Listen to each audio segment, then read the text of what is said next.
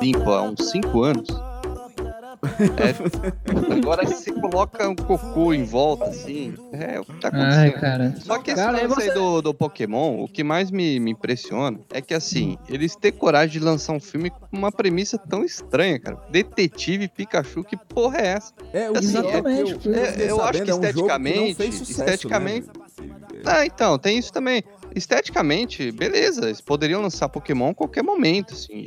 Uma hora iam lançar um negócio que faz um sucesso da porra. ma- ma- mas entenda, ó, é- é isso é engraçado, coisas estranhas acontecendo com Pokémon, tirando o fato de monstros substituir os animais, mas a, a Kami aí que já deve É uma rinha, fã, né? É uma rinha de galo, né, É. gente? Vamos ser Rinha de galo, vamos chamar como é.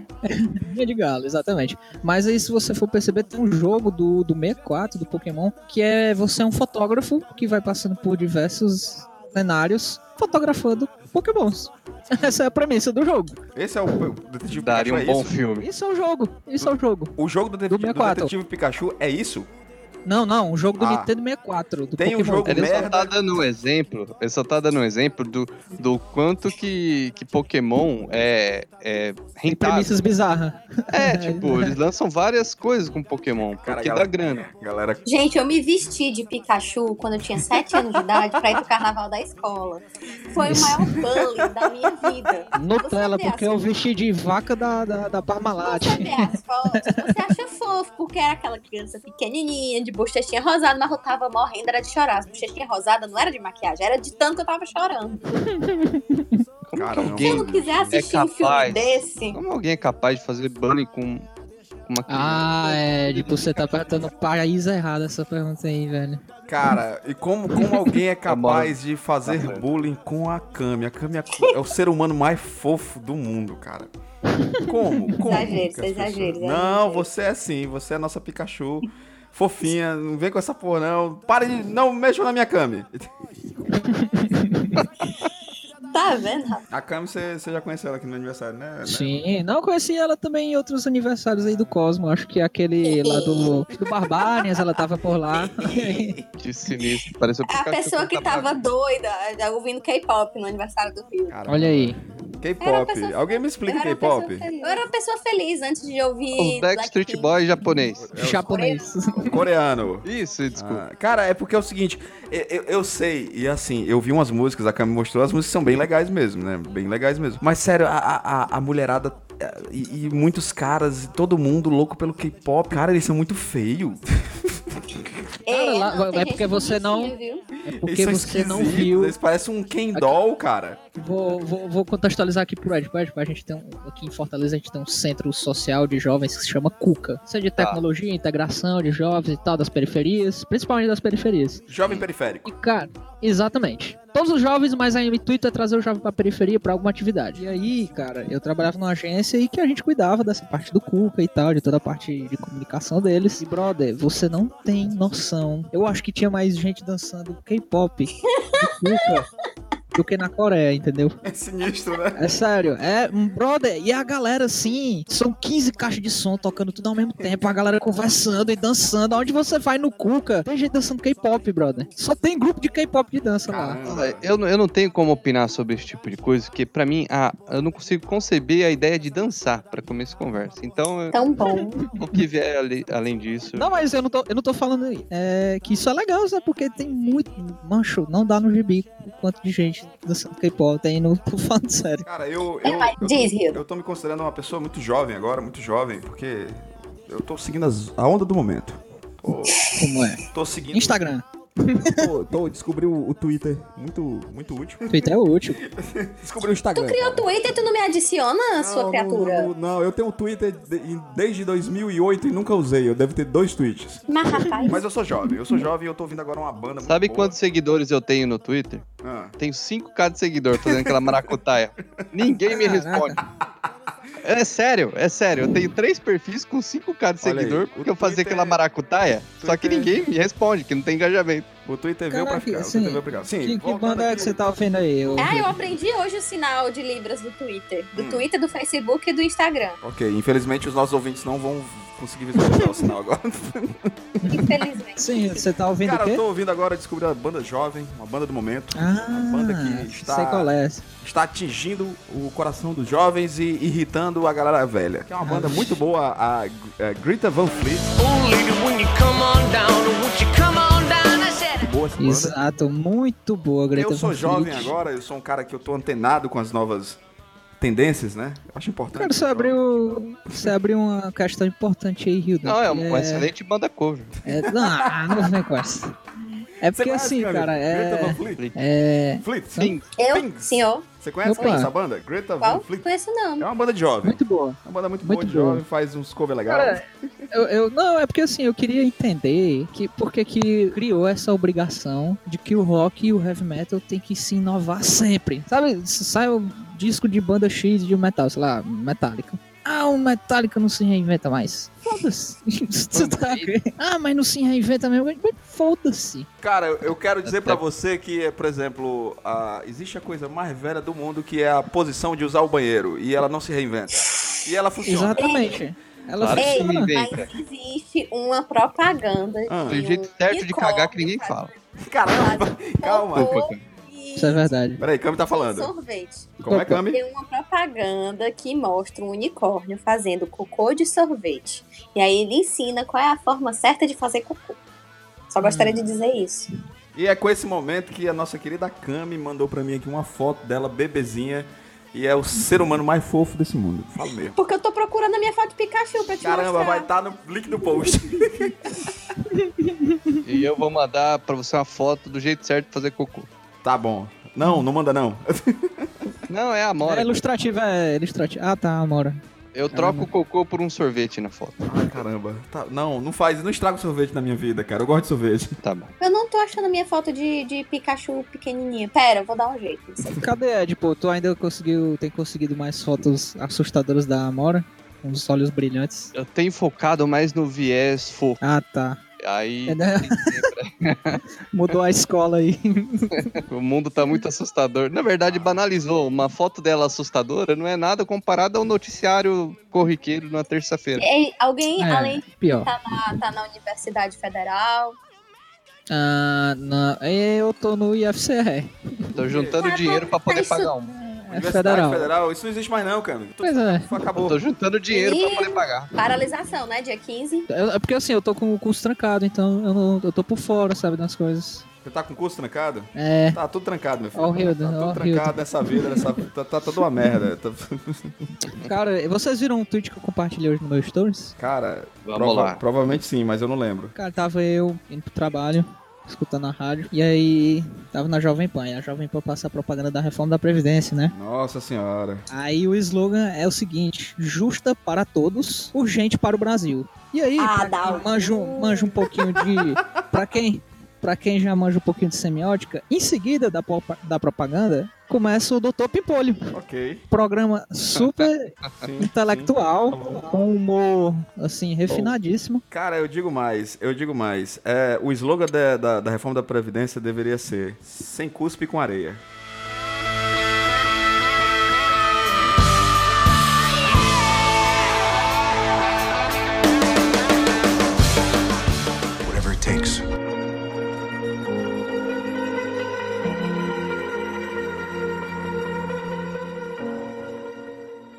Aí, Rumo de Nerds, bem-vindos ao Pulsar, um pulsar Cheio de amor. E se você não se emocionou com a Morgan Stark, você está morto por dentro. I love you 3000. E eu estou aqui, gente. Olha, nem, nem falei meu nome, eu sou o Hildon Oliver, né? Prazer a todos. Acho que Até, até hoje. né, até hoje, até hoje, Hildon Oliver. Faz tempo que a gente não gravava, aí a gente fica, né, naquela tensão. Eu tô Você meio que se transformou em outra pessoa aí agora há pouco, mas De eu novo, acho que né? você é o. Eu virei, o- eu virei o, o Peter Quill. Tá imitando o Thor, né? imitando o Thor.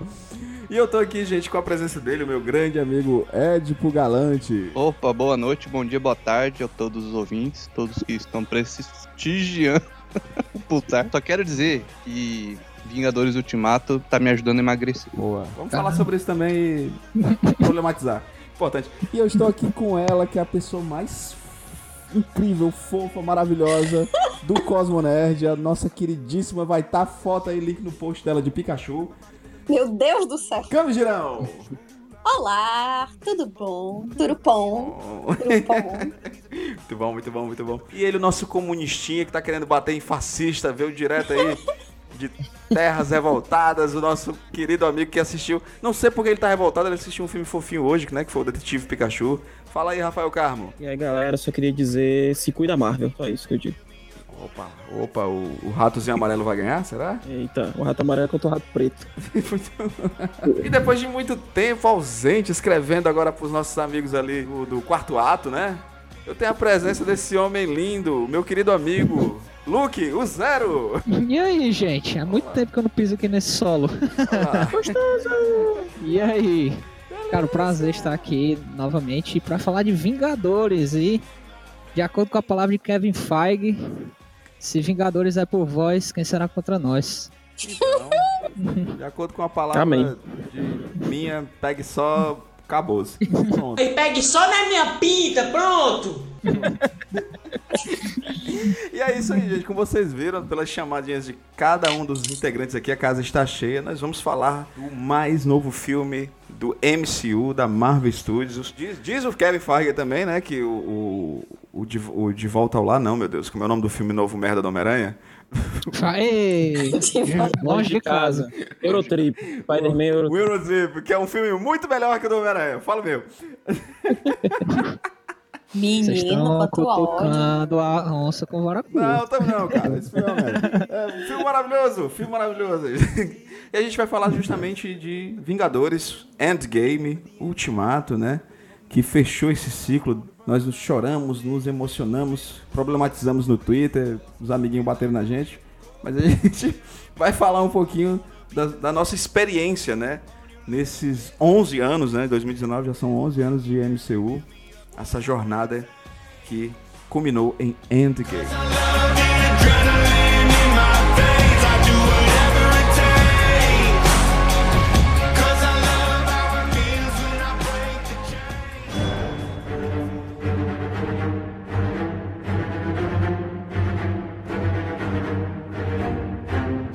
Queria saber, inicialmente, do meu querido amigo Edipo, porque ele assistiu na cabine de imprensa em São Paulo, porque aqui Fortaleza não tem cabine de imprensa, é um absurdo, não tem cabine de imprensa de, Ô, Disney. de, de, Ô, Disney. é um absurdo. Mas o meu amigo Edipo, ele assistiu primeiro que todo mundo e ele disse assim, gente, olha, não se empolguem muito, mas eu dei 9.5 no filme. e eu queria Tá. saber como foi essa experiência, Edipo, de ver esse fechamento de ciclo, né, antes de todo mundo, né? É, para começar, porque a nota, é, esse, número, né, é, é simbólico, né? Nunca é, ah, tipo, ah, poderia ser 9, Senão eu dou um 10, né? É, é, porque se for, se for, né? 3 mil, 3 mil. Eu dar 3 mil. Não, mas assim, é, é a premissa para o que eu absorvi vendo esse filme é que eu acho que é o maior evento já feito no cinema. E eu tento até comprovar isso na, na crítica, né? Com meu argumento e tal. Aí, lógico, muitos vão discordar, outros podem concordar. Mas ele realmente, como você disse, ele seca um- é, fecha um ciclo. O, o Longe de Casa que você citou, ele pode ser encaixado como um epílogo, talvez. Mas ele realmente, ele, ele tem que. Enquanto ele tem que ecoar o que aconteceu no Guerra Infinita, ele precisa dar um fechamento para vários personagens que, é- que são vários atores que já estão aí, né? Há o que? 10 anos na, na Marvel, dos cinemas. Estão saco cheio, basicamente. Ou então, né? Não tem mais como pagar eles porque o cachê tá aumentando. No caso de. Já pode dar spoiler, né? Sim, por favor. Vai ser inevitável nós não darmos spoilers. Então, se você não assistiu o Vingadores Endgame, o Ultimato, para aqui esse podcast, deixa ele na fila do teu Spotify, do teu agregador, de onde você ouvir, e daqui a pouco você volta, que o meu amigo Ed já vai começar a falar da experiência de ver Vingadores. Você tem até Olha- 5 segundos para poder sair deste podcast e não pegar spoiler. Vamos Olha contando. Entrar no mundo quântico, Cinco. assistir o filme e voltar. 4, Entrar naquela Três. Kombi merda. 2, 1.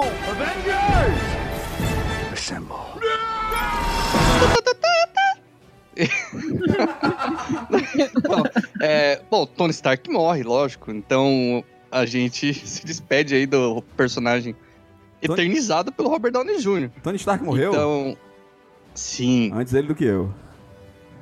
Meu Deus do céu. Caralho, Renan. O bom dessa piada é que além de manjada, ela serve pra qualquer pessoa. Sim, qualquer pessoa. Qualquer nome. E todo mundo vai morrer um dia. Sim, inclusive eu.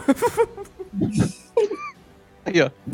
É. Bom, parte da jornada é o final, como ele mesmo diz no, no filme. E o cachê do Tony Stark já tá muito alto, né? Dando, voltando ao no raciocínio. caso, né? É. Então, até antes já queriam meio que a cabeça dele, né? Já sair, é, explorar outros horizontes da Marvel para poder desvincular de uma certa dependência do, do Robert Downey Jr. Então, ele precisa fechar esse ciclo de alguns atores. E, como eu disse, né, trazer aquele impacto do Guerra Infinita. Foi, bom, não, não lembro de outro filme assim de super-herói que o vilão vence. E a gente sai chocado do cinema. Lógico, chocado. Batman vs Superman. Não, é. o- o- aí quem vence Não, tô falando o, de o vilão filme. do filme é o Zack Snyder. Ai, não que venceu. horror. Pô, gente, Continua, não é continua, continua. Não, filme da não, Marvel, é né? Vamos horrível, ficar no né? mundinho da Marvel. Tô brincando. Não, só pra, pra, pra não, não, não cair no erro, né? De- dentre os filmes da Marvel, né? Geralmente é aquele esquema, né? Não tem final tão impactante a ponto de metade do universo ser morto, né? Então, a sensação de ver esse desfecho, mas assim, eu, eu fui, eu vi antes, mas hoje isso não tem va- validade nenhuma, né? Porque todos já viram, né? O fato de ver antes. Mas, mas é foda, cara. Eu, meu sentimento ali, porra, eu até zoei um coleguinha tempo atrás que ele disse que chorou assistindo Era de Ultron. Eu falei, pô, que infantil. Aí, cara, e tava eu lá assistindo Ultimato e as lágrimas, cara. Tava chorando. A hora Cara. que tá reunindo a galera, a hora, porra, ele É. conversando em holograma com a Morgan. Cara, eu não consegui chorar porque o Vitor do meu lado tava soluçando tanto. Mas Que o Vitor não conta, né, Cami? O. Vitor não conta, né? Mas foi muito bom, cara. Ele tava morrendo de chorar, eu rindo, e assim, te olhava assim, vai. Foi muito bom. Eu, eu acho que esse filme, assim. é, esse filme ele serviu com uma lição pra mim. Nunca mais eu assisto filme em pré-estreia de madrugada, ainda mais um filme de três horas, que eu vou dormir. E, e fato, e de, e de- quando eu assisti de novo ela a segunda vez, eu descobri que eu dormi uma hora de filme.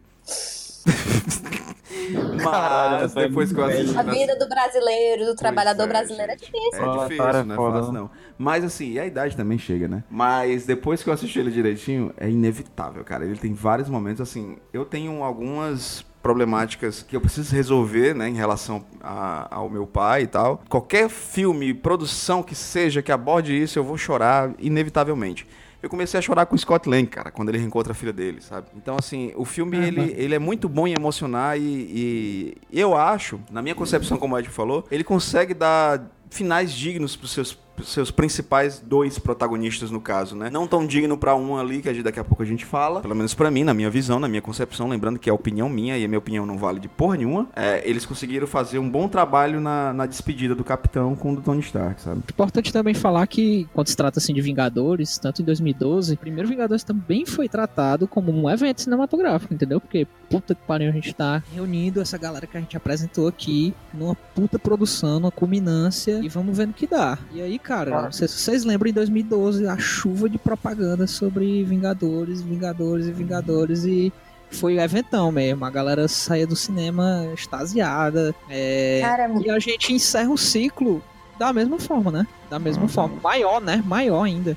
Sim, é, desde que eu vi a, eu vi só o, o título da crítica do Ed pra gente assistir, eu tô com esse negócio na cabeça do maior evento da história do cinema. Porque. E não tem como negar, assim. Eu saio do cinema falando com os amigos assim, ó, eu consigo pensar em 50 filmes melhores do que esse. Mas em questão de evento, nada chega perto. e, pra, e, e não sei quando outra coisa vai chegar perto. Assim. Acho que o que mais poderia ter se aproximado foi o último filme do Harry Potter, e ainda assim é muito diferente. É, o mais próximo é isso aí mesmo. É, eu, eu, eu, o nem, eu nem consigo, sabe, Cami, fazer essa, essa ligação com o próprio universo do Harry Potter. Porque, apesar de ser um fechamento de ciclo e de ser uma, uma obra literária muito amada, né, muito amada por todo mundo, o que a Marvel fez nesses 11 anos, né, foi justamente criar um Uhum. universo que, tá, Fez o é- impossível, né, velho? é, não é tão coeso quanto a gente gostaria, mas ele é um universo que se comunica. E fora, viu, Cami, que queira ou não queira, Harry Potter atingiu muita gente. Mas hoje em dia existem pessoas que são fãs apenas dos filmes da Marvel. Eles nunca pegaram na- no HQ na vida, ou se pegaram era muito criança e esqueceram. Eles não, não conhecem a origem de personagens de HQ, não estão nem aí pra nada. Eles são fãs dos filmes da Marvel. Eles fazem maratona nas suas casas em com os filmes da Marvel. Eles fazem festas temáticas com os filmes da Marvel. E é uma Por isso que eu disse que é o que poderia se aproximar, mas ainda assim Né? é um contexto diferente Não, e é. principalmente Bem é uma época diferente, sabe? Época Já são diferente, oito é. anos que nos, nos A internet, a internet tá de um jeito diferente, né? O acesso tá diferente. Me lembra muito também do Senhor dos Anéis, né? Também. E apesar de ser só Exato, três filmes, foi um evento também que na época, assim, era diferente pra nossa relação com a internet e tal. Mas era um filme que era impossível de se fazer. É. Exato. Que é o que foi feito aqui com, Exato, com a exato. Marvel fez. Eu acho até que É, é- colo- é beirando o impossível. É, eu acho até que a colocação da câmera é justamente a gente tentando é, buscar outras produções que de alguma forma é, fizeram esse diferencial, né? Fizeram. Mas assim, e eu, como o Rafael trouxe os próprios dos Anéis, é, os filmes do Harry Potter e tal. Mas, cara, como é com a Marvel, como foi com todo esse processo, com esse filme, eu não consigo imaginar. E eu, não, e eu falo, e agora eu vou repetir a, a frase do Rafael. E eu não sei se vão fazer de novo, sabe? Cara, a própria Marvel vai ter dificuldade de repetir esse feito, porque, meu amigo, são Kevin- muitos anos Kevin de Feige agora deve estar quebrando a cabeça. Eu acho que na, na escala de, de cinematográfica isolada num filme é possível, porque te- tecnologia vai aumentando e tal. Agora, fazer, trilhar esse caminho, eu não sei. É, Realmente eu tô aí de acordo, porque dá muito trabalho. Narrativa sendo amarrada, esse universo que às vezes ele se comunica muito bem, às vezes algumas coisas foram esquecidas, né? Então é complicado mesmo, mas o que eu acho legal dessas lembranças, que nem a Cami lembrou do Harry Potter muito bem, é o, o Rafael falou do, do Senhor dos Anéis, cara, Retorno do Rei, que foi aquilo, né?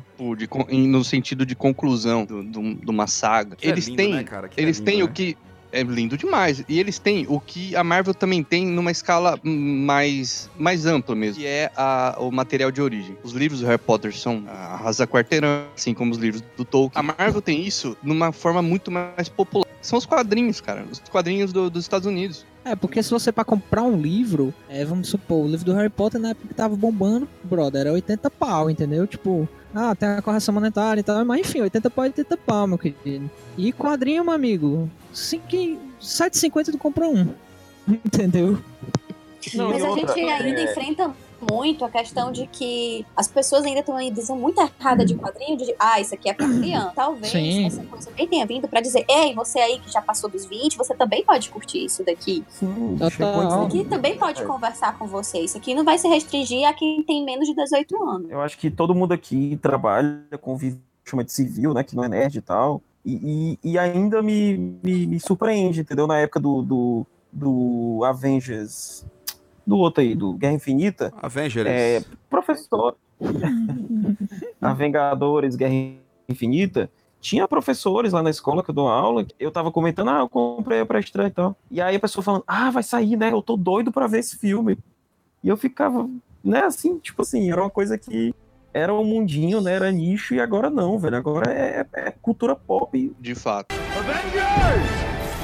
Você velho? Tá num ambiente, cara, que eu tenho certeza.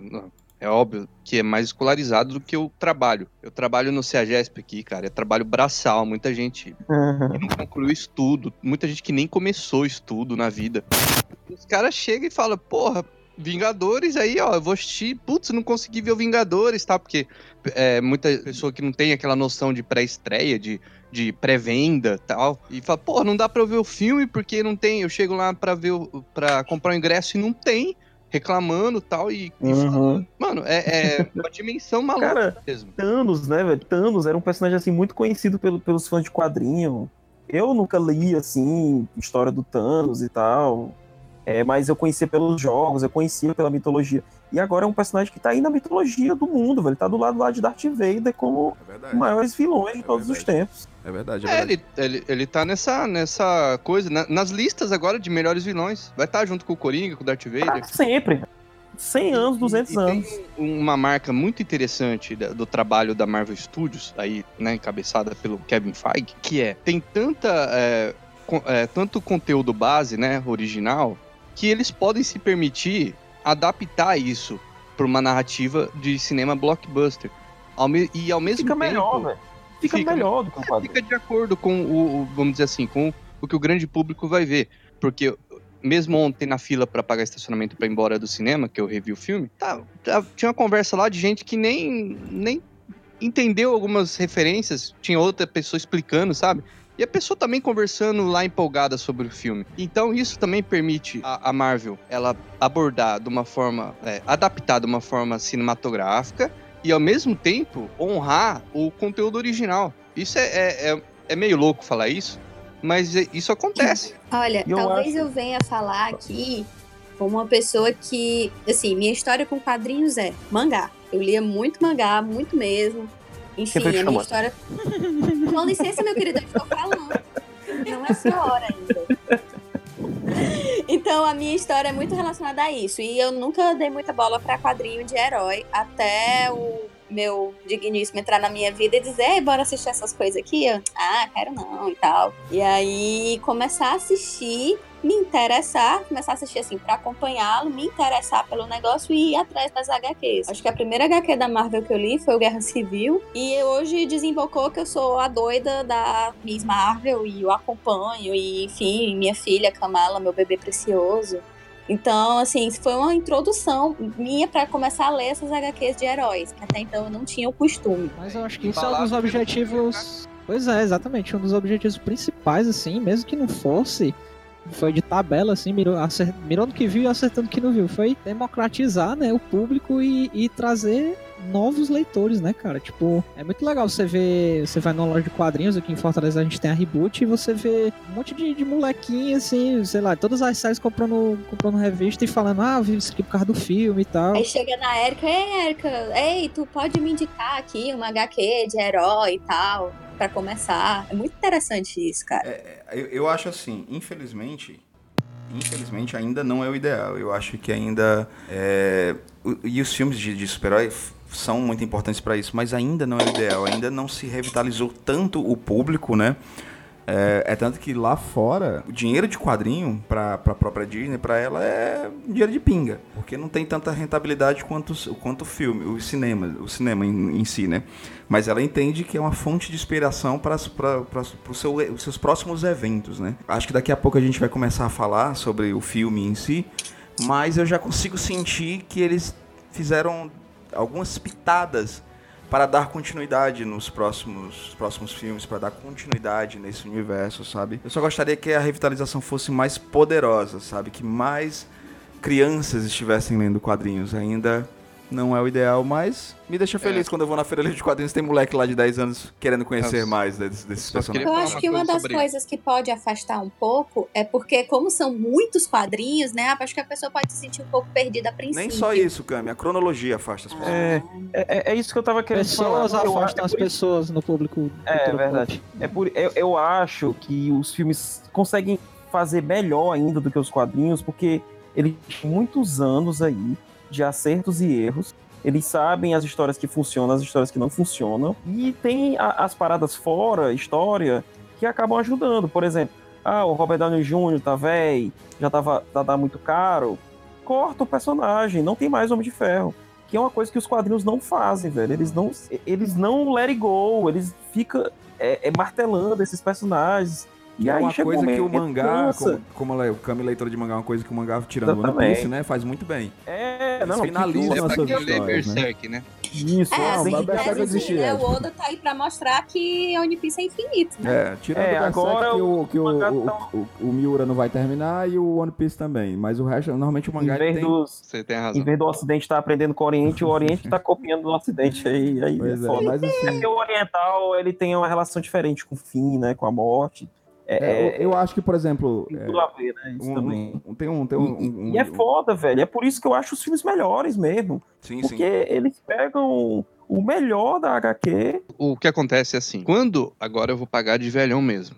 Eu fui esse jovem convertido, né, do filme para HQ, porque eu não tinha na- no meu ambiente uma cultura de, le- de ler HQs. Foi- quem trouxe isso pra mim foi o Homem-Aranha do Sanheim. O Homem-Aranha, ele Fiquei- chegou pra ti e entregou um HQ na tua mão. Exato. Caralho, Quando- irado.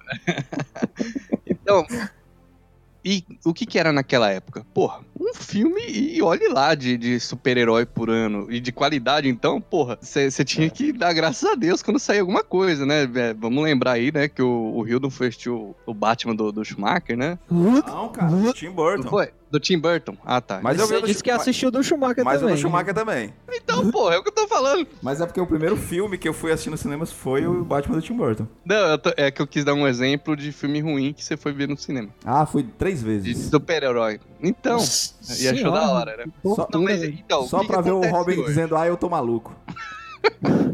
Não, mas o que acontece? Bate cartão de crédito. Nessa época, eu, a- as editoras, né, os vendedores de, de HQs em geral, eles aproveitaram, eh, aproveitavam bem essa onda. Tipo, eles sabiam que ia vir uma galera querendo comprar, porque quer conhecer os personagens, de alguma forma, e isso a- alavancava muitas vendas. Hoje em dia, eu acho que essa conversão não é tão grande, porque é filme o tempo todo. É, é- cara, quantos lançamentos não tem por ano de- nesse nicho de super-herói? São muitos, cara. Então, Acho que eu tô essa con- entendendo o teu ponto. então eu acho que eles estão acomodados nesse sentido de, de, de inovar as histórias regulares, mensais, de, de quadrinho americano em geral, né? Eles ficam acomodados nessa questão de, ah, vai vir um filme, a gente lança uns encadernados, a galera compra, e vai ser se a galera quer conhecer, ou tá também no, no hype do filme, mesmo que já conheça, e eu acho que fica estagnado. Eu acho também que é porque, assim, é, é- eu acho que já é também um- uma parte antropológica da gente mesmo. O ser humano tende a querer que, que ciclos se fechem. Então, isso meio que afasta as pessoas. A pessoa olha assim, caramba, onde é que termina isso? Onde é que começa? Sabe? Não tem fim essa história. Como Menos assim? os fãs de Harry Potter. É, let it go, né, cara? Eu acho Acho que pra fechar esse primeiro bloco, o que a gente tem que entender é todo esse processo, né? E um processo que ele é, é- é um, um baita produto que a Marvel, né, barra Disney trouxe pra gente. Quem sabe, de alguma forma, a Marvel Comics, a- os quadrinhos, em- aprendam com o cinema e entender que finitude é bom.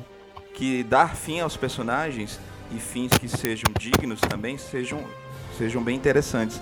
Quem sabe, né? Eu acho que nesse processo um pode aprender com o outro, né? Não tenho essa esperança, não.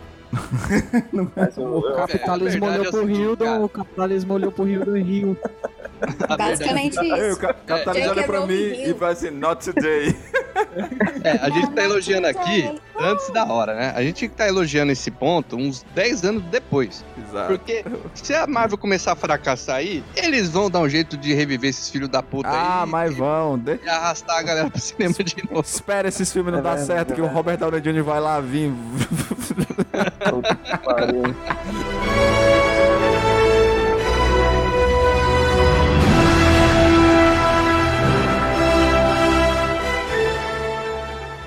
Isn't that the mission? Isn't that the why we fight? So we can end the fight? So we get to go home? Every time someone tries to win a war before it starts, innocent people die. Every time. Bom, galera, nessa segunda parte do nosso episódio especial aqui sobre Vingadores Ultimato, eu quero ouvir dos meus queridos companheiros aqui desta mesa os pontos altos do, desse filme pra eles, assim, o que, que foi que, que, trouxe é, algo que transformou na, na sua experiência Vingadores em um... Eu não, eu, não, eu não vou utilizar esse nome de obra-prima que tá todo mundo falando, porque obra-prima pra mim é Poderoso Chefão, cara. Então eu não vou utilizar esse nome. E eu queria saber de vocês, assim, quais foram os grandes momentos de Vingadores Ultimato assim, que, que fez você apertar a mão assim na cadeira e dizer assim, caramba, eu tô vendo algo diferente, eu tô vendo. Eu estou tendo uma experiência diferente, né? Você, Cami, que, que, que assistiu ao lado de um chorão. Beijo, Vitor. Cara, assim, é, tiveram alguns momentos. Porque, assim, uma coisa que eu faço sempre que eu vou assistir filme de herói, eu não vou com expectativa alguma. Então, e porque eu acho que isso me ajuda a lidar melhor com o que eu vou ver em tela. E foi o fato de que, por, por exemplo, todo mundo diz que, ah, Batman vs Superman é uma droga. Gente, eu achei legalzinho, não tava com expectativa nenhuma mesmo. Vi a Mulher Maravilha, gritei, fiquei feliz. Pra Vingadores, eu não assisti nenhum trailer, fora o primeiro que lançaram, porque eu sabia que os- as produtoras estão com essa mania feia de entregar muito do filme em trailers. E então, por exemplo, aquela cena do Thor, logo do trailer, que ele vai meio que desafia ali, né, a Capitã Marvel, eu achei massa porque eu não vi em trailer mesmo, eu vi lá na frente, então foi muito bom. Mas um- alguns momentos que realmente mexeram comigo, mas eu acho que o principal foi quando a Pepper diz pro Tony: você pode descansar. Nossa. Cara, se isso aí é pesado. é Eu larguei, eu larguei. Primeiro ela teve que tirar uma criança de cima dele, né? Que tava abraçando, não deixando a, a, a- mulher do cara se despedir dele, mas tudo bem. Mas a cena é incrível. Tem um livro que eu gostei muito de ler, que é o A Morte é um Dia que Vale a Pena Viver, que é de uma médica que trabalha com cuidados pa- paliativos. Ela realmente dá um conforto para aqueles que estão morrendo. Que ela fala que é muito importante no processo da morte o familiar mais próximo dizer: você pode descansar. Isso tanto para quem vai quanto para quem fica. E ver isso em tela e no contexto de Vingadores, eu disse: caramba, cara, isso é muito é uma coisa que mexeu comigo num nível que eu não cheguei a chorar. O Vitor tava do meu lado se debulhando em lágrimas, não dava pra chorar, porque eu tava com vontade de rir dele. Mas foi um negócio que realmente mexeu muito. Além Inclusive, do eu tô com final. vergonha até hoje dos stories postados no Cosmo Nerd. Eu Gente, ma- foi Tá achou É, maneiro? Gostei, gostei. Gostou? O Vitor é isso aí, né, mano? Eu achei muito Jovem Nerd. Talvez por isso. Mas é. Isso, isso da Pepper mostra assim, uma maturidade do personagem, né, velho? É, sim, É sim. porque você se despedir de um parente seu, ainda mais do seu, do seu marido, de uma Não pessoa é? que, sei lá, cara, é muito.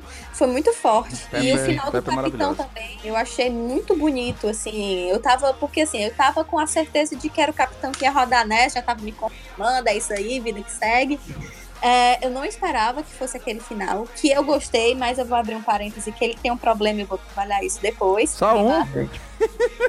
Eu, eu, eu- deixa, eu, deixa eu trabalhar aqui da forma ok.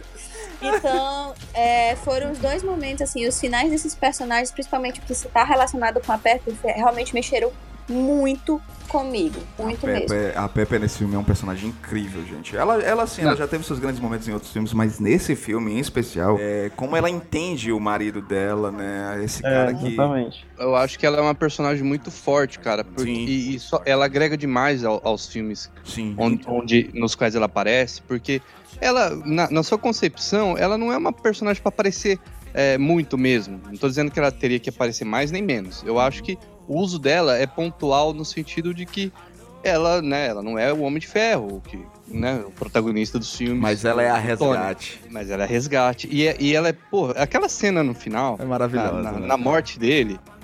Nossa, cara, que ele mostra o, o quanto representa tudo. O, ela, desde, na verdade, desde o primeiro filme, né? Que ela é uma mulher muito centrada, assim, muito, Sensato. muito sensata, consciente. E, e até no, no luto dela, né? Que tem aquele moleque ali na frente. Tem um moleque Ela vai lá, chega, Cara, aquilo é muito dá- zoado. dá- dá afagada nele, ó, dá licencinha. Vai lá, a primeira coisa, ela pergunta qual que é o, a situação. Nossa, ela, ela é vê- uma frieza absurda, é? né, cara? E com uma, com uma firmeza, é. a- até pra, pra confortar ele, né? Isso. Enquanto ele tá morrendo, ela fala, fica tranquilo, a gente, tá Pode todo mundo descansar, bem, tá todo mundo pode bem. descansar. E isso é poético também, porque Tanto é que ela só chora depois que ele, fe- que ele fecha os olhos, né? é ela exato. só se é- mostra é, derrubada pela emoção, né? Quando ele fecha os olhos, quando ele realmente morre, né? exatamente. E ao, e ao mesmo tempo é poético porque é uma mensagem, né? Nossa, né? Nossa, no sentido de, ah, quem gosta do- dos filmes, fala, é, da Marvel falando, ó, agora você pode descansar, não temos mais grana pra te pagar. Que horror! Mas assim, o que a- o, a- o comentário da Cami, o que a Cami trouxe pra mim é, é incrível até por, por isso mesmo, porque às vezes a gente que fica, é, a gente não sabe dizer adeus, a gente não sabe confortar o- as pessoas nesse momento de partida. E a, e a Pepe, ela foi essa pessoa, ela foi lá, ela entendeu a dor do Homem-Aranha, né? Apesar do Homem-Aranha estar encangaiado no pescoço do Tony, ela teve que e dizer assim: Com licença, criança estranha, eu posso me despedir do meu marido, do pai da minha filha? Obrigado. Aí ela vai e se despede do marido de uma maneira muito digna, muito poderosa. Ela é uma personagem incrível. Como eu, como eu queria que a Pepper continuasse no MCU, sabe? Como resgate mesmo, sabe? Porque é um. É, E é legal. um baita momento. O legal é que ela tá lá desde o primeiro filme, né, velho? Sim. Então, como é um filme que homenageia esse né? legado, ela tá lá, velho. Ela é mais vingador do que muito Lee, né? Ela É tá mais vingadora que o Falcão. mais. Que, até, que até agora eu não entendi porque que o- o Steve deu o escudo pra ele, mas tudo bem. Capitão Americano pra é, ele. irmão. É porque a Marvel quer Tem nos lacrar. quadrinhos, legal. É eu cota, né? Vai começar a galera a falar que é cota. Não, eu, eu É pra inclusive, lacrar. acho que daqui a pouco a gente fala assim, eu entendo, eu acho legal. Mas, e nesse momento, e no momento em que o MCU me apresentou, seria mais, faria mais sentido ele entregar pro Buck. Sim. Ah, É pelo apelo de amizade deles Discordo, dois, né? Confiança. A gente já Eu conversa discordo, sobre eu- isso. A gente já conversa sobre cara, isso. eu- Vamos falar das eu- coisas boas eu- primeiro. Vamos falar. E você, meu querido Ok. Luke? Fale aí o que, que emocionou você nesse, nesse filme, que daqui a pouco a gente vai meter o pau também. Cara, é Vingadores Ultimato pra mim, assim, contextualizando, é, a minha apatia pelo mundo real, sabe, é tão grande que eu sempre busquei naturalmente muito significado pelas obras de fantasia que eu sempre consumi. Então, eu peguei muitos momentos assim, muito emocionado, tanto de, de, de felicidade e de. O filme me guiou bem, assim, com o que ele queria fazer. Ah, agora é o momento da galera ficar feliz, é o momento da galera rir, é o momento da galera chorar. Então ele eu fui a, a água no copo ali, sabe? Que ele me botando, eu ia me moldando. Teve uma hora que a Sabrina tava do meu lado, Sabrina, minha digníssima, e aí a gente tava lá assistindo e ela, o que, que é isso aí que tá acontecendo? E eu, amor, só assiste. Sabe, eu dando um tapinha assim no ombro dela, só assiste, eu não consigo falar. Depois te explico. Porque, é, depois talk to you later. E aí, cara, em muitos momentos, principalmente pelo, pelo Capitão América, sabe? Esses discursos de, de ah, vamos, vamos juntos, sabe? Que vai dar certo a parada. E ele pegando o martelo do Thor, puta que pariu, tá? E o Homem-Aranha aparecendo, então eu acho que é um. Em mim causou um efeito total positivo do que eles queriam fazer com essa, com essa conclusão do universo, sabe? E falando de aspectos técnicos, assim, eu acho que tem um o filme tem uma das coisas, umas fotografias mais belas, assim, que eu já vi da, do MCU. Tem, um, tem, umas, tem umas cenas, assim, que realmente parece que eu tô aquela página dupla da HQ, sabe? Tem uma que parece uma pintura, velho. Duas, assim, tipo, verdade. o, Tony- Nossa, o Tony tem Stark. Tem um Tony Stark, velho. ali e tal. Sim, o do Tony Stark no começo, deitado na. na como é na Milano, né? Que ele se deita pra dormir, que fica. Ele é bonito pra caramba. Que parece uma pintura. A do Capitão também segurando um martelo pra cima aqui, quando ele dá um uppercut no, no Thanos com o martelo. Não, a cena que ele, que ele, ele, ele uma acocha o escudo, dele. né, cara? E trava os dentes, aquilo É ali. foda, puta, é foda. bicho. Os dentes todos. É, Tem uma, tem uma dele segurando o martelo, assim, e a nave do Thanos lá na frente, assim. é, tem, tem- é, é muito lindo, sabe? É um, é um, Eu reparei um nessa melhor visual. ontem. Ele é muito plástico, né, visualmente falando, né? Sim, e, e de uma maneira boa, viu? De uma maneira boa. Sim, sim. Você sente peso no filme, tanto emocional como de como físico, né? Então, e, e a, como o Ed disse na crítica dele, né? É um é um revisit. Se despede desses personagens, mas antes, deixa eu te mostrar como é que eles te conquistaram. Ah. Vamos lá. Você pega na mão ali da galera e vamos lá, vamos É, o, o filme ele, ele, ele passa o tempo inteiro, como ele vai visitando determinados pontos importantes de todo esse universo, ele meio que serve disso mesmo, serve como uma, uma homenagem a- aos, aos 10, 11 anos do MCU, né? E é muito legal de ver, sabe? Muito legal mesmo. Sim. E você, E Rafael eu já Carmo? engato aqui. Já engate o Eu seu já momento? engato dizer que é a minha coisa favorita do filme, é justamente essa. Que a homenagem encaixa muito bem com o roteiro do filme.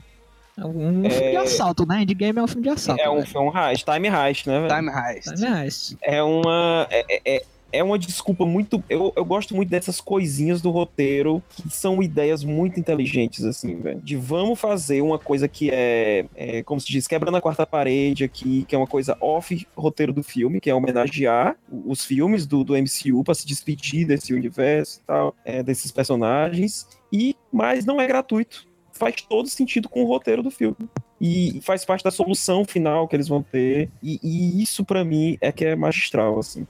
Somando com... com... isso, a decisão de trazer o Thanos de volta, sendo que eles mataram o Thanos no começo, naquela cena totalmente anticlimática, foda. Totalmente. Gente, eu fiquei com pena do Thanos naquela cena. O cara tava lá, Pois é. com a dele, comendo Então- de boas. Eu queria ser o Thanos ali, gente. Exato. Thanos, eles né, cara? começam perdendo, né? Fica de Eles boas. começam, eles começam perdendo de novo, agora perdendo moralmente. É. Primeiro eles perderam fisicamente, agora eles estão perdendo moralmente. Eles não, Tem não, só, não, não, não eles. Um personagem que a gente vai já falar sobre ele no terceiro bloco. E aí, tchau. É. E aí, é, eles conseguem, de- dentro do roteiro, de uma, de uma solução simples lá da nebulosa, que faz sentido, eles conseguem trazer o Thanos de volta com todas as memórias do outro Thanos. Então é como se fosse o outro. Só que não é. Caralho, vai tomar no cu, velho. Isso é muito bom. E ele volta mais megalomaníaco. Fazendo, Sim, fazendo mais louco e tal. Daqui a pouco- daqui a- digníssimo, ele disse: Caramba, ele voltou ainda pior, mais megalomaníaco. Isso é que é vilão de verdade. Não, E, e por mais que ele seja megalomaníaco, ele tá sempre calmo. Ele, não perde a sentando linha pra em esperar. nenhum momento. É, ele no meio da batalha ele senta, né, cara? Ele disse assim, vou ficar aqui sentado e- É. esperando. E o fi- no final dele também, eu fiquei. É. Pima! É. Quando eu trabalhava no telemarketing, o cliente que me dava medo não era o cara que chegava gritando, não. Era o calmo, É o né? cara que tava calmo. É. Porque o cara que tá calmo é o cara que vai no Procon depois. O cara que tá calmo, ele já perdeu tudo. Ele já perdeu tudo. Ele não tem mais o que É, fazer. Ele é. Ele é. Ele tá ali, meu amigo, com foco. Exato. Foco, exatamente. Tanto que ele destruiu as joias por causa da tentação, né? Ele falou, ó, isso Exato. aqui só, só ia sobrar tentação. É um baita personagem mesmo. E você, meu querido Edipo? Fale para traga aí os seus momentos incríveis, maravilhosos. Cara, é, e eu ia falar muito do que já foi falado, né? Dessa relação, do, muito do equilíbrio do filme, de trazer de forma orgânica as suas soluções, assim. É, então eu vou falar dessa, dessa escala gigantesca de batalha do que foi no final. De como eles prepararam ela e a gente, pelo menos ah, da minha parte, assim, vendo o filme eu não esperava ela. É, por mais que se- fosse sensato apostar que teria, né? Uma cena com o máximo de, de heróis e, e- e os vilões do filme reunidos, né? O que fosse possível reunir. Que, é, que sequência sensacional, assim, de, de, de, de briga, daquela porradaria bem-vinda. E com, com um ótimo uso dos poderes de cada personagem. Aquela né? Porradaria honesta, né, cara? Uhum. Sim, e, e com propósito, né? De, de- leva a, a manopla pra lá, pra cá, Aquilo é traz, bom. a, é traz a, a van arrebentada do, do, do Homem-Formiga. Cara, aquilo ali foi, foi sensacional. Foi o que me colocou de novo no, no Vingadores de 2012. Daquela, daquela sensação de, de pô, tô vendo algo. Tô, tô vendo algo grandioso nesse exato momento. Assim, em- durante o filme, quando você tem consciência disso, é muito bom, cara, é muito da hora. Então, e, e o que me remete muito àquele Vingadores, né, é naquela batalha em, em Manhattan, que tem um plano sequência, né, que o Joss Whedon faz, que é muito foda, que ele usa o poder de cada um. Nesse aqui não tem, acho que nenhum plano sequência, né, nessa assinatura, né, que, que os diretores gostam de fazer. Mas, mas tem o tem essa escala épica, cara. Tem, tem a Capitã Marvel varando um- um- a nave que tava matando todo mundo. Tem fanservice pra tudo quanto é lado. Tem Howard o Pato ali no exército. Eu- Claro, isso é um Tem? easter egg. É um Eu easter não egg. vi, eu não prestei atenção, eu não prestei atenção. no Eu, na segunda vez eu consegui ver. É, eu vi na segunda É um vez easter também. egg bobo, mas tem sim, mano. Só pra é, simbolizar o tanto de coisa que eles colocam ali. Ou seja, é todo mundo tava ali, bicho. Todo mundo. É, todo, todo mundo que foi possível tava ali, cara. Faltou só um vigia no meio. Eu acho interessante que isso meio que responde a pergunta do Hildo, né? Que o Hildo falou assim, é, o que, que foi diferente pra vocês. Eu acho que não é o que é, que é diferente, né? Acho que a escala torna, como o Edipo disse, né, grandioso. E ele, por ser grandioso, ele, ele, ele é autoexplicativo, mas ele é grandioso porque ele é grandioso, entendeu? Então ele... É, e, e é só destacando uma outra, um outro ponto, eu não vou aprofundar muito nele porque a gente vai discutir no outro bloco. Mas ne- nessa questão de revisitar outros filmes, outros períodos, é, ficou muito bom. E, e o que eu mais destaco aqui é quando eles vão pro, pro famigerado Thor Mundo Sombrio. que quando tem a volta da René Russo, cara. muito Aquilo boa. ali eu- É muito é uma boa. cena muito boa. a Caramba, participação aquele dela. diálogo ali é bacana demais. E você dá algum destaque pra ela, algum destaque de fato, sabe? Que ela nunca teve, né? Está- Ela nunca teve. Assim, no, no próprio Thor Mundo Sombrio, ela tem um momento muito bom, que é antes dela morrer. Então, fica nisso, sabe? E ela tem um- o velório dela é muito tocante também no Thor Mundo Sombrio. Ah, mas ela não fala Mas- nada, tá morta. É, e e no, no, no Ultimato, ela tem uma participação que, que, que ajuda no, no personagem do, do, do Chris Hemsworth, e ao mesmo tempo que coloca um pouquinho mais de destaque nela. E eu acho que fez jus esse, a, a, a uma personagem que ficou pra trás, assim, e eu gostei muito dessa, dessa sequência. É, tipo, Quem diria que Thor 2 ia ser importante, né? olha aí, Quem diria que era de Ultron seria tão importante? aquela merda. Aquela merda de filme. Eu não gosto, eu gosto. Cara, sabe Cara, o Era de Outra eu até fico calado, porque é Vingador vai Thor 2, que é tipo assim.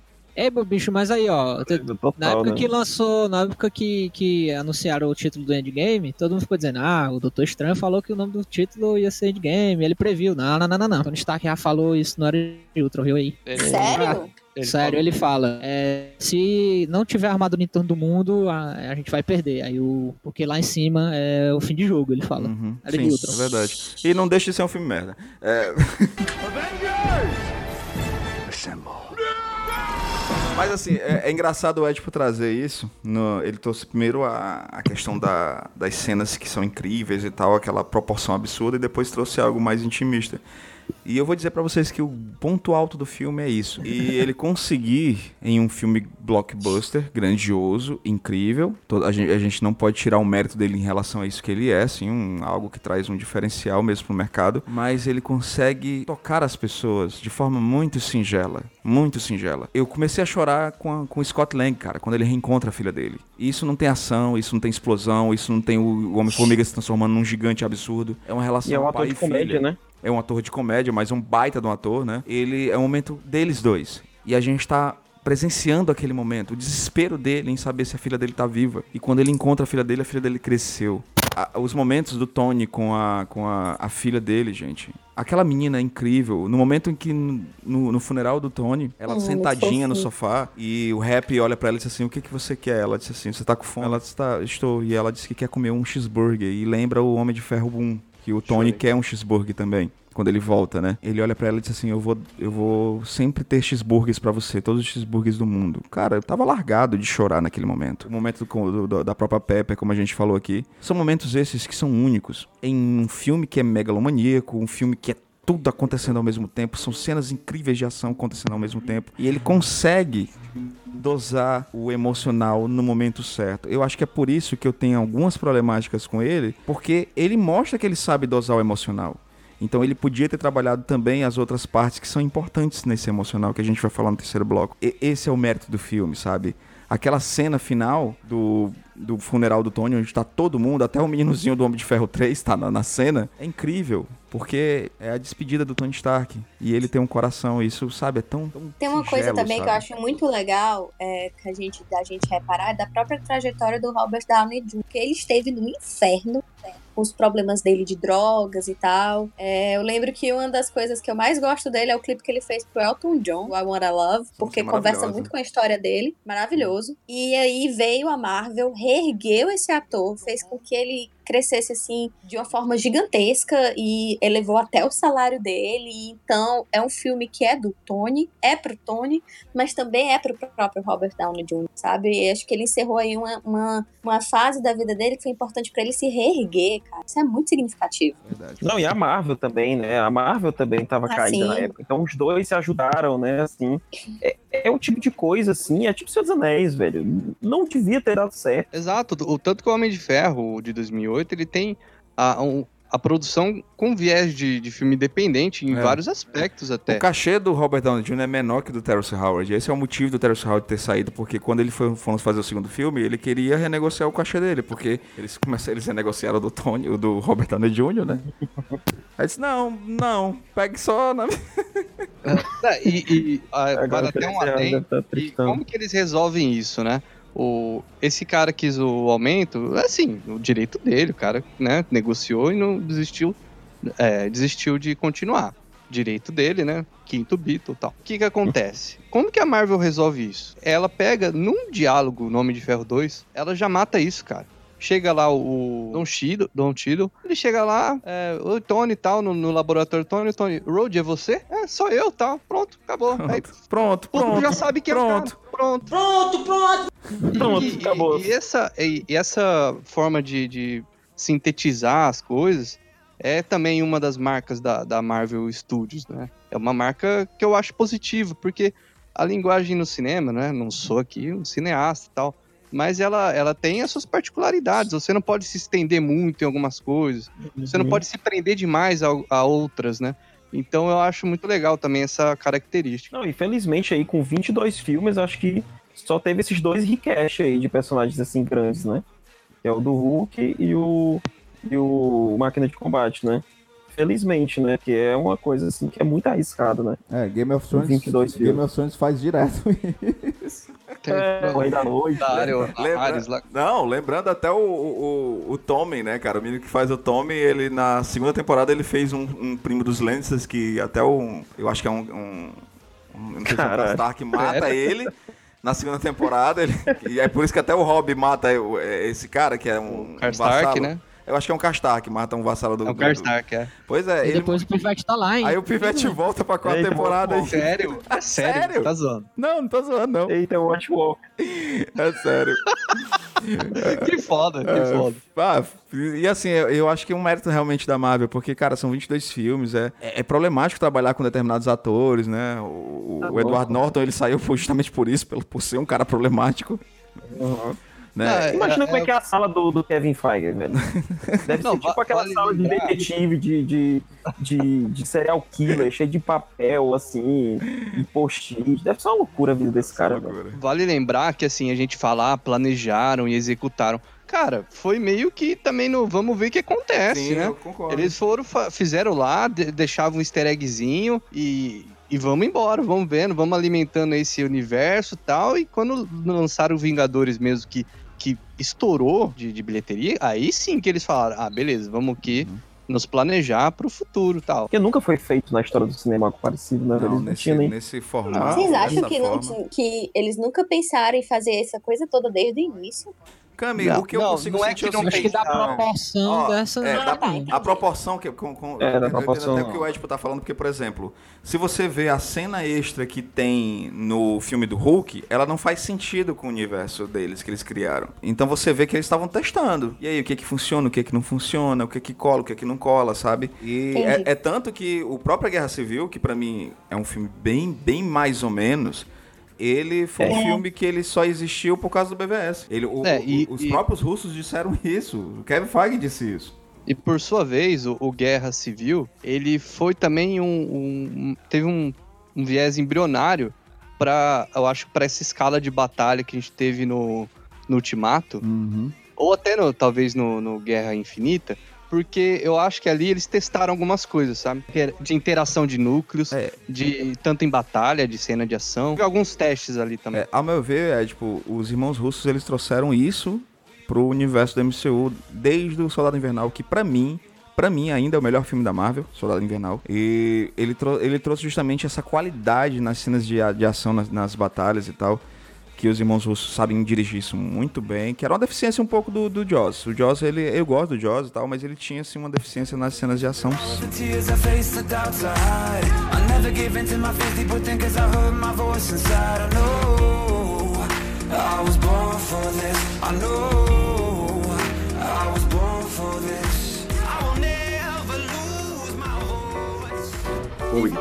I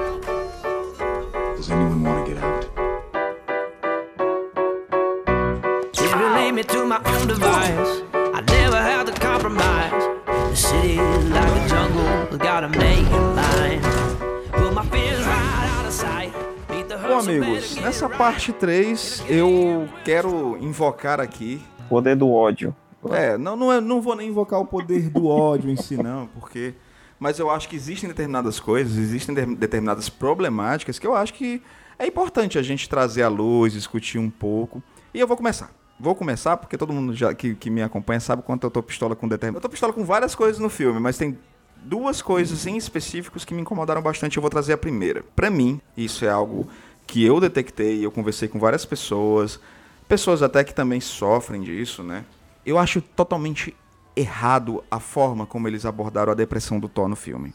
Sim. Porque, gente, se você não percebeu, o Thor está com depressão, certo? O Thor tá perdido. A cena dele pedindo pra usar a manopla, e faria todo o sentido do mundo, porque ele é o único deus ali no meio daquela merda, sabe? é um pedido de socorro, sabe? Você utilizar um personagem que tá, sabe, desesperado, precisando de ajuda, de ser ouvido e transformar ele num bufão cômico, eu não acho aí muito correto. Eu não achei certo pra quem sofre dessa doença que é tão escrota e é tão silenciosa. Eu acho que eles poderiam ter sido mais sensíveis em relação a essa problemática do Thor, sabe?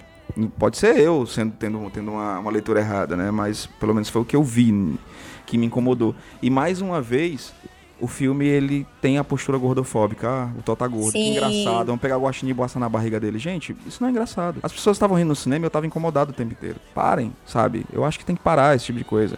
O gordo não é engraçado, o gordo não tem que cair, o gordo não é alívio cômico, sabe? Pessoas com depressão não são alívio Nem cômico. é, e nem é sinônimo pra derrota de vida. E nem né? é não é sinônimo pra derrota de vida, não, cara. Sabe? É que eles associam, e de fato eles associam isso ao, papel do Thor mesmo. Mas assim. ele tá com depressão, Sim. ele tá simplesmente abandonado de tudo. É tanto que a motivação dele ir na, entrar na nave não faz o menor sentido, porque quando eles chegam lá pra convencer ele, eles chegam, o Thor chega logo dizendo: "Cara, fica à vontade, tem salgadinho, cerveja, tequila, vodka, Fortnite. Fortnite". Aí o Rocket no final, liberado. no final o, o Rocket fala: "Tem cerveja na nave". Cara, você já tinha cerveja na sua casa. Por que que, que isso vai te convencer a sair de casa, sabe? Entendi. Não lembrava mais desse ponto. É, fala que, fala que brinca com alcoolismo, né, gente? Assim, É, assim, 2019. a reação dele, a reação dele em des- é, descontar a sua emoção em outras coisas, no álcool, assim, eu acho que é bem verídico, assim, porque acontece, né? É. Temos- Total. Acontece e assim, é sabe? comum. Você precisa, quando você aborda determinadas coisas como essa, você precisa ter a sensibilidade, porque o público que vai ver um filme como esse, ele vai pra ver a ação, ele vai pra ver o Thor segurando o, o Capitão América segurando o Mjolnir e trocando de- com o Stormbreaker com ele, e aquelas cenas maravilhosas e tudo incrível, e quero me divertir. Só que quando você aborda as coisas que são, precisam ser abordadas de forma de- delicada, com atenção, você precisa ter um certo esmero. Porque, gente, depressão não é brincadeira. Você Não, não você tem que tava ter vendo no muito esmero, na Twitter. verdade, né? Eu tava vendo no Twitter nessa semana alguém, acho que era alguém de fora, falando da- do momento em que ele tenta pegar no passado, né, o, o martelo de novo e a felicidade que ele sente, que é uma coisa que a gente que a gente não pode causa da emoção, né, naquele momento tenso no cinema, a gente não repara de primeira, mas cara, ele ficou assim do tipo Caramba, eu ainda sou digno. E, Still worthy. É. e, assim, Não, e ele tinha é- acabado de ter uma crise de pânico, né? Minutos Aham. antes, assim. Sim. Super humana. também do ator, né? Que assim, pô, Chris Hemsworth maravilhoso, eu quero ser a melhor amiga dele, eu ainda tô esperando ser adotada.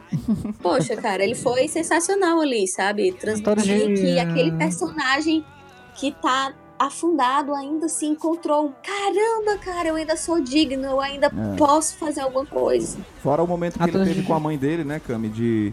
Aquele momento de- que a gente já falou é, anteriormente é um momento muito bonito, porque a mãe dele entendendo a dor do filho, sabe? E, e- e mostrando pra gente, gente, vocês estão vendo? Meu filho tá com depressão. Isso não é pra rir, esse é um momento pra vocês entenderem que, que esse é, essa é uma problemática muito séria. Eu só fico feliz em uma única coisa com, da forma como eles abordaram o Thor. É que eles não utilizaram o Deus Ex do inferno pra emagrecer ele. Eu achei isso Ah, o sim. ponto Ah, alto. eu pensei É, que ele, Ele é foda do jeito que ele está. Eu pensei que ia emagrecer ele quando ele Eu também se pensei. Eu transformasse. ia ficar muito puto.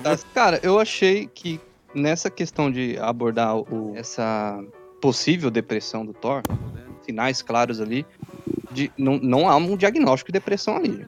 Há sinais, isso é uma obviedade. Mas eu acho que sair falando, já diagnosticando ele com depressão, não, não sei se, se é o mais adequado até pra pra lidar com a questão de uma forma mais prudente. Mas tudo bem, vamos nessa hipótese de depressão. Eu gostei, eu gostei muito de como foi abordado isso dele, porque quando você, quando eles mostram ele gordo, realmente, né, uma- muita gente ri, eu ri. Que revi ontem o filme, dei risada de novo. Mas, logo em seguida, quando tem momentos que você vê é, que ele não tá bem, também pesa. Também dá aquele sentimento, putz, esse cara não tá bem. Há uma empatia também nos momentos que ele não tá bem. Então, eu não acho que ele tá apenas de forma jocosa. Da minha parte, né, depois que, que o, o Hildon trouxe essa questão, eu, eu também conversei com muitas pessoas, assim, algumas ligadas à área de medicina. né, não conversei com um, é, aquele né, especialista sobre o assunto, né, né, mas eu conversei com pessoas. psicólogo. Eu, eu fiz questão. É. Eu, eu conversei com, com é, pessoa que tá cursando, no caso, psicologia, e dentre outras áreas, da, né? Tipo, eu não falei com mil pessoas, mas conversei com umas cinco pessoas aí mais, mais gaba- gabaritadas do que eu, no caso, né? E elas não, não tiveram esse impacto negativo no, no trato do assunto. E, e eu também não, não, vi, não vejo dessa forma. É, Eu, eu entendo que alguns pontos que nem a, a gente ri do gordo não é legal. Não, não. Eu sou gordo. Eu sou gordo, sofro com isso até hoje. Minha irmã, ela, ela tem traumas psicológicos por causa de como, é- como zoavam ela. E como ela não se. é, até hoje tem problemas com isso, assim, de, de não se aceitar às vezes. Hoje é, é- ela tá bem melhor, mas. Mas as- esse, é, muitas coisas ficam, né? Hum, com Então, como que eu assimilo? É, quando eu dei risada, não é que eu dei risada de um semelhante a mim também, mas não foi porque ele é gordo ou apenas está gordo. Mas é pelo choque de você ver o Thor, que ele é o deus do trovão, que ele é o Chris Hemsworth, que ele tá pançudo. E que ele tá largadão. No filme, eles É. não colocam. é, eles separam essa coisa. Lógico, é. Eu entendo se, se a pessoa viu isso, já tá impactada de, de falar, nossa, esse cara tá com de- depressão e agora estão fazendo. Ele tá fazendo piada, ele tá sendo engraçado, isso não é legal. Eu entendo quem pensa assim, mas. Mas eu não concordo. Não, mas isso é um direito seu de ter, de, de ter a sua visão do filme. Eu acho que, como eu falei desde o início, gente, isso foi a visão que eu tive. Ah, agora vocês vão ter que lutar com facas. Não, sim, igual o filme. Dó né? e. Mas assim, é uma- é uma visão que eu tive. E eu- quando eu tive essa visão, eu fiz questão de conversar com várias pessoas, com- inclusive com especialistas, com pessoas que eu sei que sofrem de depressão. Não é uma doença fácil. Já tive a oportunidade de, de, de ver de perto, não é uma doença fácil. Então, assim, determinados gatilhos, eles precisam ser tocados de forma muito delicada. É a minha visão. É, mas, É, a- Sim. sabe, é, é, eu estou trazendo a Enquanto minha eu não vejo no filme gatilhos pra isso, entendeu? Uhum, Porque é, eu, eu também entendo esse lance do- da dimensão da doença. uhum. Então, é, o que pra mim, o que na minha interpretação é um momento ruim dentre vários que em sequência que ele tá tendo, sim, é um momento ruim de cinco anos, sim. Mas é, colocar como depressão, eu, eu não sei se, se é a forma dele. É, a É, forma adequada é, de lidar com isso, entendeu? É, tipo, metade do, do povo dele morreu. Foi derrotado e alquebrado. Num momento de muita tensão, ele cometeu assassinato, ele matou esse cara e isso não trouxe nenhuma libertação pra ele. Ele. Ele viveu recluso durante cinco anos apenas, jogando, bebendo, não cuidando de si. Se não é depressão, não sei o que é, bicho. É, é, Hildon, a tua voz tá Peter Quill imitando o Todd. De novo? Da, da forma como alguns viram, como o Hildon e pessoas que ele conhece, talvez aqui, todos que, além de mim, viram problemas. É, Não, eu, eu dei risada. problema- Não, assim, Tem- é, é, tem pessoas que riram e também que, que admitem que, tá, que, que não, não foi legal. né? Eu, eu admito que Cara, é foi uma legal. parada meio The Office. É, é, é, o que eu até falei no grupo, é uma parada meio The Office. É, mas, Sim. Você ri, Agora que você falou, mas né? você se sente mal ao mesmo tempo. Então, é o que eu tava querendo dizer. A gente, levando em conta a, a, a depressão, aí exclui tudo que eu falei sobre questionar se é ou não depressão. É depressão, então. É, eu gosto como o filme lidar com, com a situação. Eu gosto, porque ele tem um diálogo super poderoso com a mãe dele. Lógico, ele não vai resolver o problema dele num diálogo só. Então, por isso que quando ele vai, quando eles vão instalar a manopla, é, instalar o dedo, né, com a manopla para reverter os danos do, do filme anterior, por isso que ele ainda não tá bom. Aí tem e faz mais sentido, mesmo se ele tivesse bom, que fosse o Hulk e tal. Então, eu gosto como o filme te- tratou da situação. Eu acho que, que, que eu não tava pensando na- nessa nessa coisa da depressão. Aí eu fui rever e aí obviamente fui pensando nisso, né? por- Porque o Riddle levou- levantou a questão e tudo mais. E eu acabei gostando mesmo mesmo nessa hipótese de como o filme tratou. Porque ele, ele ao mesmo tempo, ele mostra que um, o cara que é um deus, que é todo poderoso e tal, tô falando parece que do deus cristão, né, todo poderoso. Mas é, ele também pode ser quebrado. Ele pode estar mal, ele também pode estar na bad. Ele pode Ele também, tá- ele também Não, pode estar com depressão, ele também vai ter crise de ansiedade. Ele pode ser Ele- humano, né?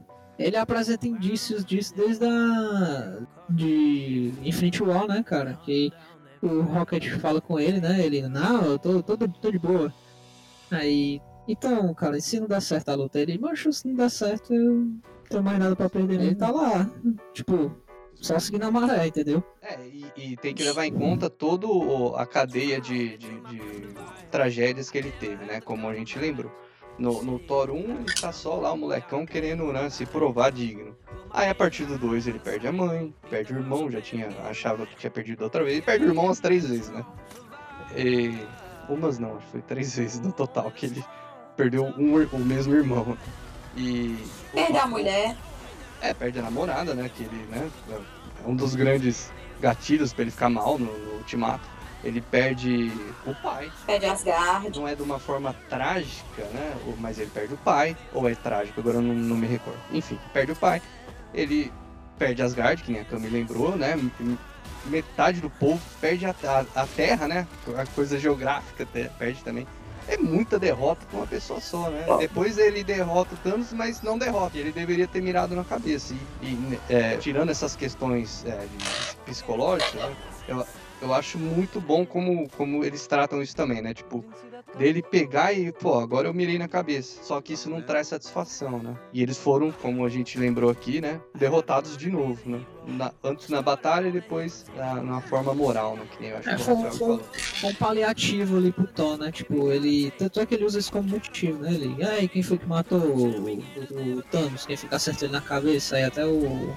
Taika Waititi lá brinca, né? Ah, Foi o Stormbreaker. Ele sim, quem é que tava segurando o Stormbreaker, parceiro? Seu baitola. É, e ali também apresentam o grande vilão do MCU, que é o Noob Master. No Master. É. Master 69. Mas assim, eu, eu acho bacana o Rio ter levantado essa questão.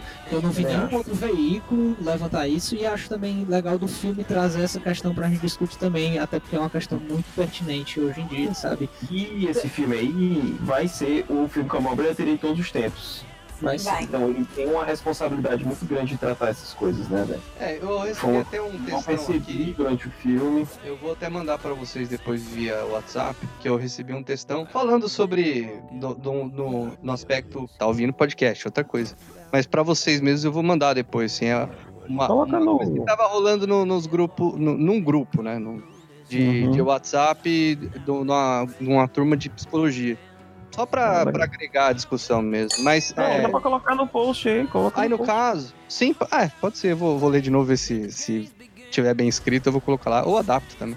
Mas assim, aí no caso, eu. eu o Rio tá ouvindo? Eu tô vendo. Ah, beleza. Não, aí no caso eu quero até me retratar, pedir desculpa no sentido se eu pareci e se eu fui. é, eu acredito que, que eu tenha sido um- um pouco. Um pouco não, é, mas talvez intolerante a discutir o- a questão. Que foi na, na sexta-feira, né? Mas, porque é, eu não mudei totalmente minha opinião, mas ao mesmo tempo foi ótimo pra eu ver o filme e, e pensar a respeito e re- refletir, é sempre bom, né? Não, mas. é, Eu acho que essa é a questão, sabe? Você assim- rever e analisar por outro olhar também, sabe? Isso agrega, sabe? A experiência. Pois é, é, e, e o- e o filme, o, o que essa questão levantada aqui pelo, pelo Hildon, ela, o- ela vai além. Do, pensa, um, um filme que levanta tanta coisa pra gente conversar, viagem do tempo e tal. Ainda é, tem essa questão que é muito válida e muita gente não tá reparando. Então eu Uhum. acho sim que é válido, que é tem que ser discutido, tem que refletir a Sim, respeito. E e se, e se houve erro, que no caso eu mantive a maior parte da minha opinião aqui, eu tô mantendo até. Mas eu concordo ao mesmo tempo com muitos aspectos que vocês colocaram. E, Uhum. Mas é bom a, a própria Marvel, né, com seu, sua equipe de roteiristas e tudo mais, ficarem atentos a isso, porque o personagem continua, né? É, verdade. Pra não acontecer de Como a novo de outras formas, né, também. Não, e como a gente, a, a gente analisa aqui, é, como, não como um filme apenas, mas uma, uma finalização, algo que envolve muito mais filmes, duas dezenas de filmes, então eles podem continuar e trabalhar isso de uma forma menos jocosa, se é o caso de incomodar muitas pessoas, porque eu não me incomodei, porque eu já sofri isso a vida inteira num, num sentido de, ah, ah, eu sou gordo e acho engraçado ao mesmo tempo. Mas tem pessoas que se incomodam, então Eu vamos é ver. importante- vamos alinhar.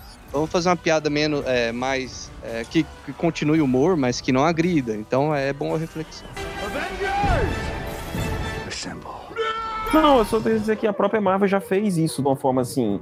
O filme não é lá essas coisas, tem muita comédia também, mas é- eu acho que isso foi tratado de uma forma séria, que foi no Homem de Ferro 3 lá, que o Homem de Ferro tá tendo crise de pânico e tal, por causa do que aconteceu no Vingadores, né? Ah, bem lembrado, viu? Isso aí. Pelo que eu me lembro, assim, é uma coisa tratada assim, não é tratada com, com comédia. Não chega a É ser a tratado- depressão, mas é, realmente não é como comédia. É, ele tá com tem, as a- crises ele de tem né? crises de pânico, exato, porque É. ele simplesmente teve um confronto com alienígenas no filme. É, ele quase morreu, né? Eu não, sei, eu não sei vocês, mas acho super plausível.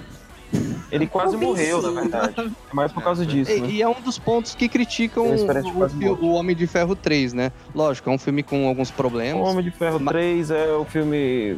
É, É muito bom. Só isso que Eu gosto. Não, mas eu não tô sendo irônico, eu gosto. Eu só acho que é o seguinte, Eu também não tô sendo irônico, sério, eu gosto. Eu só acho que é importante sim a gente trazer à luz a, a discussão, conversar sobre esse ponto que eu não tô vendo ninguém falar e isso é muito preocupante pra mim, por- pelas pessoas que, que sofrem desse mal silencioso, né? Mas agora eu vou trazer uma outra polêmica, uma outra polêmica que me incomodou demais no filme, certo? E, e ela se chama Natasha Romanov.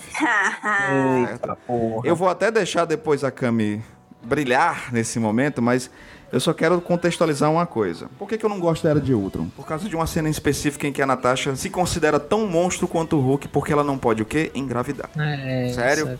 Sério, Marvel? Essa cena é ridícula. Essa cena é ridícula, ela não agrega em nada a, pras... Cara, quantas mulheres não, não- não sofrem tentando engravidar e de repente a Marvel me joga isso na cara das mulheres? E elas, as mulheres adotam também, viu? Não, não, não, Sabe? E possibilidade detalhe, é é, Luke, as- tem mulher que não quer ser mãe e pronto. E é uma escolha Exatamente. dela, sabe? Exatamente. Aí, vamos lá. Aconteceu a Guerra Infinita. A Natasha também com, com uma estafa física do caralho. Em Endgame Ultimato, que eu acho, inclusive, muito bonito, o Capitão América ajudar as pessoas que se ficaram, não, criando ali um centro de, de apoio. Eu achei isso muito bonito, muito bonito. Mas a pessoa que passou cinco anos liderando a, essa, é, a equipe tática dos Vingadores a nível até galáctico. Internacional. bicho. Até nível galáctico. Não vou nem internacional, não. Ela vai pra fora do É, planeta. realmente. Ela cuida dos povos fora do planeta. Ela se preocupa com, com, com toda a dizimação que aconteceu no universo Através Marvel. também da Capitã, né? Através da Capitã também. Capitã Marvel tava se reportando pra Isso, Viúva Negra. para a Viúva. Negra. A Viúva Negra era a líder daquela, daquela equipe. Ela se tornou a líder dos Vingadores. Ela carregou esse peso durante cinco anos nas costas. Enquanto o, o Stark, ele, ele, ele decide ser pai, e acho justo. O Tony, o Tony Stark, né, decide ab- é, abandonar o, o manto, acho justo. O Capitão América, ele vai ajudar as pessoas de outra forma, acho justo. Mas ela abraçou a liderança dos Vingadores. A forma como eles descartam a personagem pelo simples fato de que a personagem só serviu em todos os filmes como alívio sexual dos personagens, certo? E porque ela não tem família. Gente, é muito triste, é muito triste. Não, cara, e. Porque você até diz assim pra mim, você assim, não, Hilda, mas aí é seu, quem é seu sacrifício? O, o, o Clint? Cara, se o Clint, ele, ele pirou a cabeça, ele perde a família e faz um moicano e pi- pirou a cabeça e vai matar o traficante, certo? Sério, sério? Se existe alguém que tem que se sacrificar pra salvar alguém, é o Clint, pra salvar a família dele. Pra que coisa melhor? A Natasha é a líder dessa porra. E ela foi esquecida mais uma vez, cara. Isso me incomodou muito. Tem muitos erros na relação da como a Viúva Negra vem sendo trabalhada até quando aconteceu aquela cena. Inclusive, eu vou abrir aqui logo parêntese pra dizer que foi um incômodo que o meu digníssimo trouxe que eu fiquei, é mesmo, né? Que o seguinte, eles vão separar as equipes pra ir lá tentar resgatar as joias. Ninguém avisou para aquelas duas criaturas que aquele local para onde eles iam, alguém ia ter que morrer e ainda mandam as duas criaturas que têm alguma relação entre, a- Não, entre não, eles. mas ninguém sabia, mas ninguém sabia. A Nebulosa não sabia, não. Ela só sabia que a.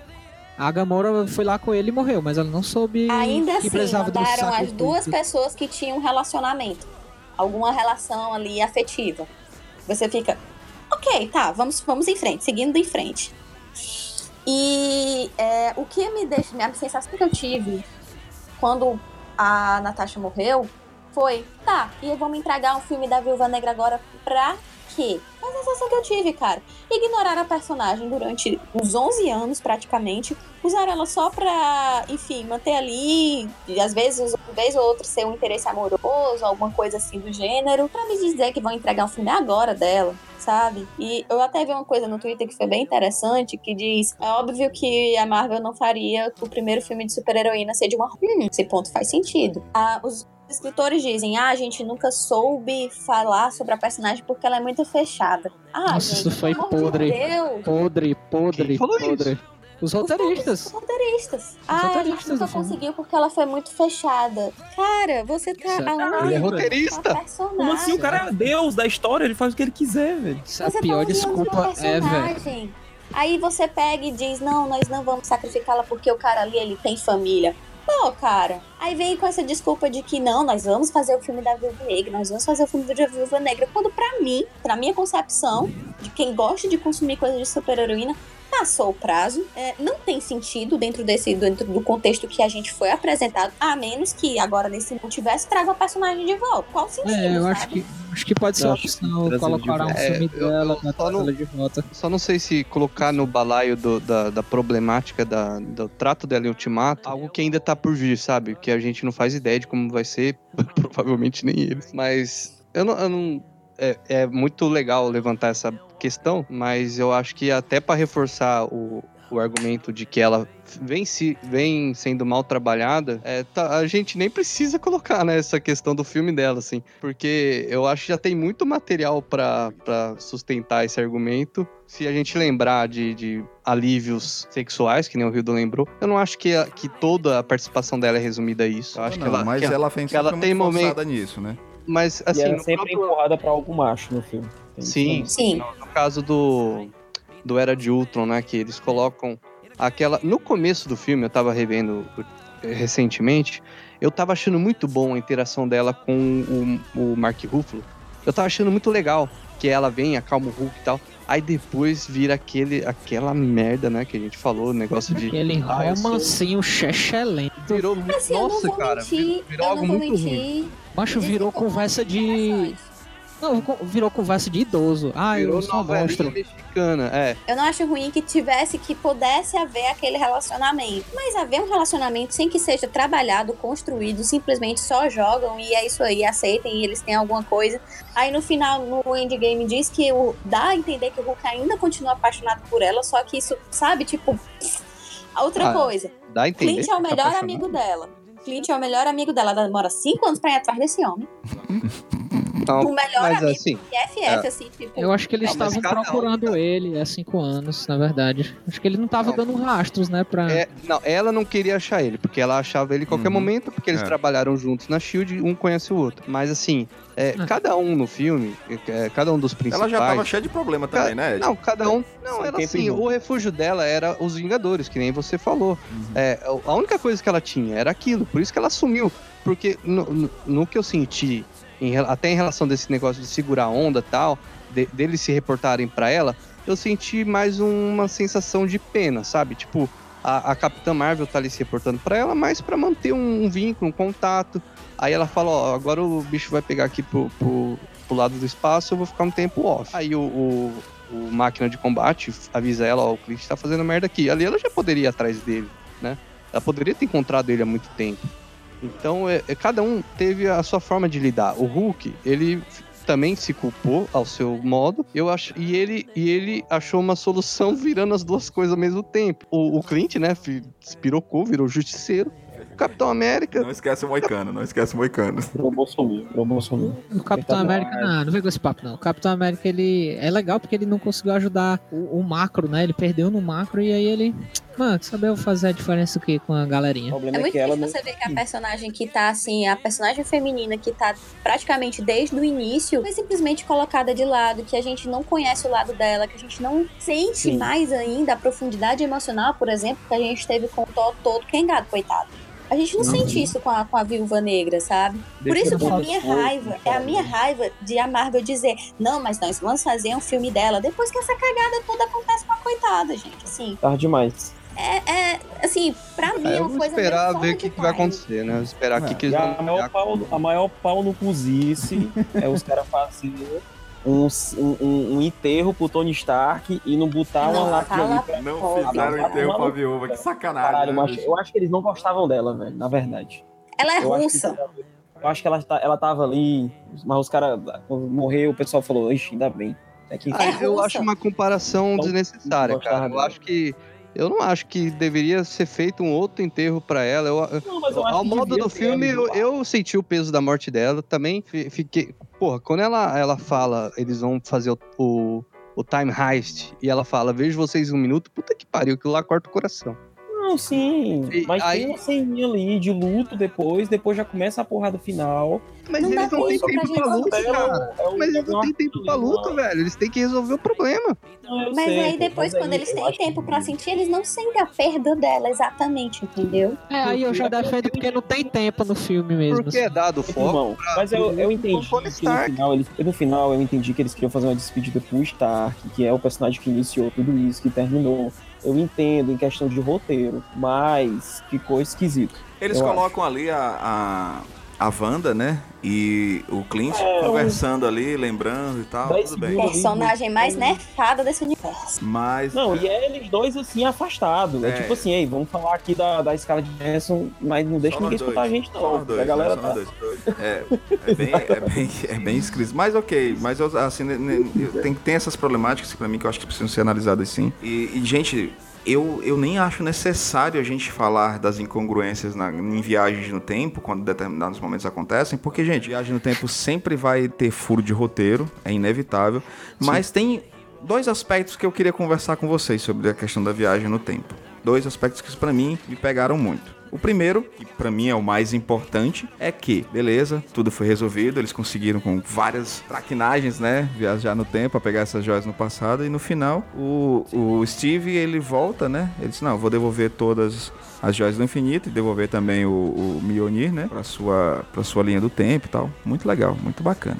E ele não volta. Decide justamente ficar no, no passado de uma linha temporal. Traz esse fechamento muito bonito pro personagem do Capitão América, do personagem do. Steve, que eu achei muito lindo, muito bacana, muito batuta. Mas o que dá a entender é que ele, velhinho, sabia que eles estariam ali, porque você não vê nenhum blink, não vê nenhum barulho, não vê nada, nenhum cara se teletransportando de uma linha temporal, não. O que dá a entender é que ele sabia que os amigos deles iam estar naquele momento, naquele lugar. Ele velhinho lá deve ter pego o seu, seu Fusquinha, aquele Fusquinha lá do, do Guerra Civil, botou o seu né, escudozinho debaixo do braço e vou lá ficar naquele banquinho ali até que a galera perceba que eu estou ali. Ou seja, é a linha do tempo deles. É a linha do tempo que ele zoou. Em primeiro lugar, que eles, eu sei que a Peg. É, é a Peg o nome dela, né? a, a, a agente isso que eu Carter. quero entrar. Eu sei que a agente Carter lá é o grande amor da vida de- dele e tal, muito bonito, é muito bacana.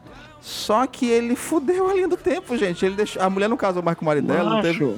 Sabe? A E- gente teve e é a linha do tempo deles. É a linha do tempo deles, sabe? A gente teve uma Não, série apagada. é outra linha do tempo, viu? Aonde que tá Não, dizendo eu- isso? Parece que, eu, parece que os russos já falaram que ele é de outra linha do tempo. Eu sei, beleza, mas aonde que me mostra? Só porque os russos me disseram, porque no filme não me mostra. Macho, Mostra. naquele momento Não. ali, o filme já tinha me ganhado. O filme mostra. Aonde? Quando Não, o naquele filme dia... Mostra no diálogo. No diálogo. Aonde, Mostra. gente? Em que momento?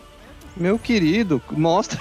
Não, é sério, Mostra. porque. Cara, é- não, não, desculpa. Não, pra mim não mostrou. Gente, assim, eu acho que o maior beleza. problema nessa, sé nessa cena, porque assim, que lindo, né? Ele voltou pro grande amor da vida dele e tal. A gente sabe que a Peggy eu amava bastante. Mas a gente tem uma série linda, maravilhosa, chamada Agente Ah, Carter. é verdade. E nessa série, a gente descobre que a Peggy seguiu em frente, porque, enfim, né? Tipo, ela seguiu, vida que segue. E aí, mesmo esse final sendo lindo, maravilhoso, eu amei, eu realmente fiquei bem emocionada com a última dança. pra caramba. A gente tem que lembrar que ele voltando, ele simplesmente ignorou que ela seguiu em frente, que ela teve um marido, que ela Uhum. teve filhos, que ela construiu uma família. Então a gente tem a história de uma personagem feminina apagada pela decisão do Steve. E assim, apesar, é como eu falei, reforço, eu amo esse final, achei ele lindo. Também. Mas eu não posso ignorar que ele apagou a vida de uma, de uma personagem feminina completamente porque ele resolveu voltar, entendeu? Ele pagou a, vi- a vida dela, ele pagou. Apagou tudo que a gente conheceu, praticamente.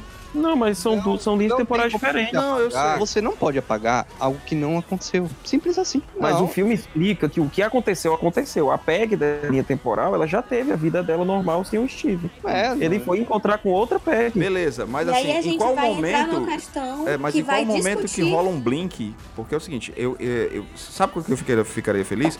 Se aparecesse lá, ele, ele tipo um portal, alguma coisa do tipo, dizendo, ó, eu vim de uma linha temporal. Dá a entender pra mim, porque é o seguinte, se os irmãos russos disseram, não, ele é o, tá numa outra linha temporal, beleza, mas o filme, pra mim, o filme não mostra. Isso aí, sinceramente, eu acho que é, presta- é ficar prestando atenção em, em coisa pequena. Isso aí. Pra mim é Mas- coisa pequena. Mas no filme explica. Mas me conte. Eu não aí esperando. Eu posso falar? Eu tô esperando, eu- inclusive, eu tô, eu tô aqui em silêncio. No diálogo entre o, o Bruce Banner e a anciã, eles fa- é, é muito didático isso. Ela traça uma linha e explica Eu entendi. que quando você viaja, você não tá viajando pra sua linha temporal, você tá indo pra uma nova. E é tão simples quanto isso. Tá, Ele- beleza. se ele foi lá, se ele voltou no passado e teve a vida dele com a Peg, viveu o grande amor da vida dele, e ela também tem que ser, isso tem que ser lembrado, ela também viveu o grande amor da vida dela, Outra linha, né? é em outra linha. Beleza. Então ele, ele lógico, ele, sabendo que ela seguiu em frente, poderia se sentir, pô, eu não vou atrapalhar já que ela seguiu em frente depois da minha morte. Mas se ele pode, naquela realidade, evitar trazer ele mesmo de volta pra vida dela, o que que isso impede? Depois me responde só uma pergunta, Ed. Sim. De onde surgiu o Steve velho? O Steve Velho surgiu dessa, dessa realidade nova que foi criada com a viagem dele. Hum. E quando você vê ele na- no Time Heist, que eles viajam pros anos 70, na base militar lá onde foi criado o Capitão América, ele rouba lá as partículas PIN. Ali que dá a dica de que ele pegou mais. Então você tá dizendo pra mim que, por exemplo, o Steve velho veio de um portal da realidade dele pra essa realidade que, ele, que, É. se passa os Vingadores, né? Não, peraí. Eu Não. eu não tô dizendo que eu, eu sei explicar o como ele fez. É nisso que eu tô reclamando o tempo inteiro. Porque, por exemplo, em nenhum Não, momento mas- o filme, mas nesse a- final, me mostra que ele é. Ele veio de, de outra realidade. Mostra que ele tava ali. Esperando, porque ele sabia que os amigos deles iam estar lá. Não mostra ele vindo de uma outra dimensão. Ou Mas seja, se ele ficou esperando, ele tá naquela linha temporal que eles estão vivendo, Ed. pô. Ele teve que dar um salto no tempo, Hildon. Ele Eu teve que sei, dar um mas não mostrou. É isso que eu tô dizendo pra você. Você acha que tinha que mostrar ele dando Eu um salto acho. no tempo e aparecer Eu ali? acho, Porque senão ia até. Eu tô com essa Ah. confusão. Entendi, entendi. Não, é isso beleza. que eu tô dizendo. Eu Porque não seguinte, acho. se o filme não me Não, mostra. tudo bem, tudo se bem. o filme não me mostra, dá pra entender que ele sabia, ele viveu a vidinha dele lá toda na, na linha, ele zoou a linha temporal que eles vivem, certo? E ele viveu a vida dele com a PEG e tal, tá com 100 anos, pintando só mais, pegou o fusquinha dele, botou o, o, o- escudo lá no, no porta-mala e foi até encontrar os amigos até perceberem que ele está ali. Se eles não me mostram isso, abre interpretações erradas, entendeu? É isso que eu tô dizendo pra você. Eu, não tô, eu entendi todo o processo das linhas temporais, eu entendi tudo. Só que aquele Steve velhinho me dá a entender que ele é o Steve da linha temporal ali, sabe? Que ele zoou a linha temporal da galera. É, na primeira vez que eu assisti, eu também achei isso. Que ele, tipo assim, ele tava naquela mesma linha temporal e no dia certo. Opa, é hoje. Aí foi lá Pois é. andando e Não chegou. dá, não dá, entendeu? a gente não Mas é isso que assim, cara. acontece. Mas é isso que acontece. Mas É, o pronto, É, então ele zoou a linha do tempo. Não, dentro da, da explicação de, de, viagem que o filme dá, não pode ser É isso. ele mesmo. dentro da, da viagem do tempo é ele. explicada no filme, não pode ser o que aconteceu no final. Aí eu entendo que cause a dúvida sobre como ele tá ali, né? Isso. Mas o próprio filme dá a dica de como foi feito. Ele Eu não sei. explica mastigadinho, realmente. Mas Costa- Mas ele dá a dica de como foi feito. Mostra, gostava, mesmo que não mostrasse, ali você Não, assim, mas ali eu acho que é o mesmo Capitão América, pô. Ele viveu ali. É o mesmo. até o É o Não, mesmo eu sei que é o mesmo, não mas, é. por ele exemplo, não viveu naquela linha temporal. Pois é, eu queria que mostrassem pra mim de alguma forma de que ele veio dessa nova linha temporal pra linha temporal deles. Assim, não, eu fui, vivi em outra linha temporal e tal, e tô aqui só pra entregar o, o escudo e vou voltar pra minha, vou voltar pra vida que eu construí na outra linha. Só que não, o, o filme não deixa isso claro e, e abre essas interpretações, sabe? É isso que eu tô dizendo, o tempo inteiro é isso. Gente, Ah, é mas isso vai problemático. ser É explicado. problemático, tipo, a. Até dor de cabeça, né? da- exatamente, é problemático, porque vai mexer. Vai, vai mexer na construção do- de tudo que a PEG viveu, certo? E dá a entender, dá uma interpretação errônea de que a, a história dela vale menos do que a do Steve. É verdade. É uma, é uma interpretação que, que dá, entendeu? Eu volto a reforçar. Achei lindo, achei Eu lindo. também achei. Mas eu não posso ignorar que existiu a série Agente Carter que mostrou que ela seguiu em frente. E ela não pode ser ignorada em nenhuma linha temporal. Essa série é maravilhosa. Maravilhosa, porque é muito triste série é muito meu legal. sonho é fazer cosplay da PEG, cara. Eu quero trazer também outra problemática pra gente finalizar. ninguém, porque, gente, a gente. De novo, eu gostei muito do filme, mas eu não posso fechar os olhos pra algumas coisas que me incomodaram. Então deixa eu abrir os olhos de vocês só pra uma rapidinho aqui. Por favor, venha. É. Tava até é, conversando com um amigo meu do trabalho, Eduardo, abraço Eduardo, e com o Rodrigo, nosso querido Strider, Passo Largo, que é o seguinte: por que que os Vingadores, né, os Vingadores precisam de uma partícula PIN de ida e volta, enquanto a Nebulosa dá uma partícula PIN pro Thanos e o Thanos traz um fucking exército com uma partícula PIN? Não contente com isso, o filme faz o seguinte, porque para viajar no tempo você precisa da partícula PIN, do portal quântico e do GPS que o Tony Stark cria, né, Pra você controlar o caos, né, do mundo quântico. Então, se a nebulosa do mal de 2014 voltou pro nosso tempo, ela precisava da partícula PIN e do GPS. Como é que ela trouxe o Thanos sem o Thanos ter partícula PIN GPS? Olha aí, ó. É, é, pra quem não sabe, o Thanos também ele é um grande, ele é um grande cientista. É. Pra quem não sabe, o Thanos nos quadrinhos, mas isso não é mostrado no cinema. Então, se não é mostrado no cinema, é uma falha. Mas o Thanos nos quadrinhos, ele também é um cara muito inteligente. Ele é um cara da ciência também. Quem sabe, Sim. assim, criou um Deus, Ex- um Deus Ex que ele recriou as partículas, recriou... É, Mas ele podia ter gastado o tempo de cena, lá. porque, porque Lula eles não, não ia fazer diferença, porque eles iam chegar naquela mesma hora, né? pra quem ia estar no futuro. né? É, essa cena Mas- teria melhorado essa coisa aí, teria. Não melhorado, mas ficado menos, menos, menos mal explicado. Se ele simplesmente falasse pra um cientista foda Isso. ali. Exatamente. É, só a palavra, o que o Thanos fala tem muito poder, né? Isso. Então, se ele falasse só assim, reproduz. Falso, recrie, reproduz. replique, replique. Replique, pronto. Muito bom. Pronto. Ah, é o tipo de Pronto. coisa que o Lula Molusco lá faria com o filho dele lá. mas não Exato. porque ninguém fala. É, então. É, não tem cara de, de cena que foi filmada e foi tirada. É tipo aquela coisa, Ah, né? brother, não, não, não, não. Eu adorei o filme, mas não passo pano não, bro. Ah, não, eu, mas isso aí eu acho. eu entendo, eu entendo que. Furaço, um furaço. Não, Ah, é. furaço eu não acho, não. Eu acho que é um furaço É. porque você. Porque ele tem ali capacidade é, científica pra isso. Ele tem talento pra isso. Por isso que não é um furaço, não deixa de ser um furinho. Ele tem talento Mas pra isso. Tem talento pra isso. Não deixa de ser um furinho, mas um furaço É, eu não acho, não. Ele é meu furinho. Porque, e, e, eu- e assim, tanto ficaria bom na, na boca do Thanos essas palavras, né? Que, que, cara, ele fala de uma forma muito né, pontual e direta e, e, e que dá um, uma. que deixa subentendido tudo, né? Quando ele pega e, e fala pra Nebulosa, né? Ó, vai lá, pega a manopla pra mim e, né, pra você continuar provando que você é uma otária e que é, eu abuso de você e eu sou um filho da puta. São péssimo Aí- pai. Eu sou um pai filho da puta demais. Aí ela, ela pega, o que, que você vai fazer? Perguntando o que, que você vai fazer com a manopla, né? Aí ele, eu vou esperar. Ah, se lascar. Meu filho vai buscar um copo d'água pra mim, que eu tô fico sentado? E ela pega e vai lá. Cara, Ela, é um relacionamento abusivo desgraçado, cara. É, bem errado, bem errado, bem errado. Galera, é o seguinte, eu tenho uma dúvida pra fechar esse o nosso bloco e, e e seguirmos para o final do podcast.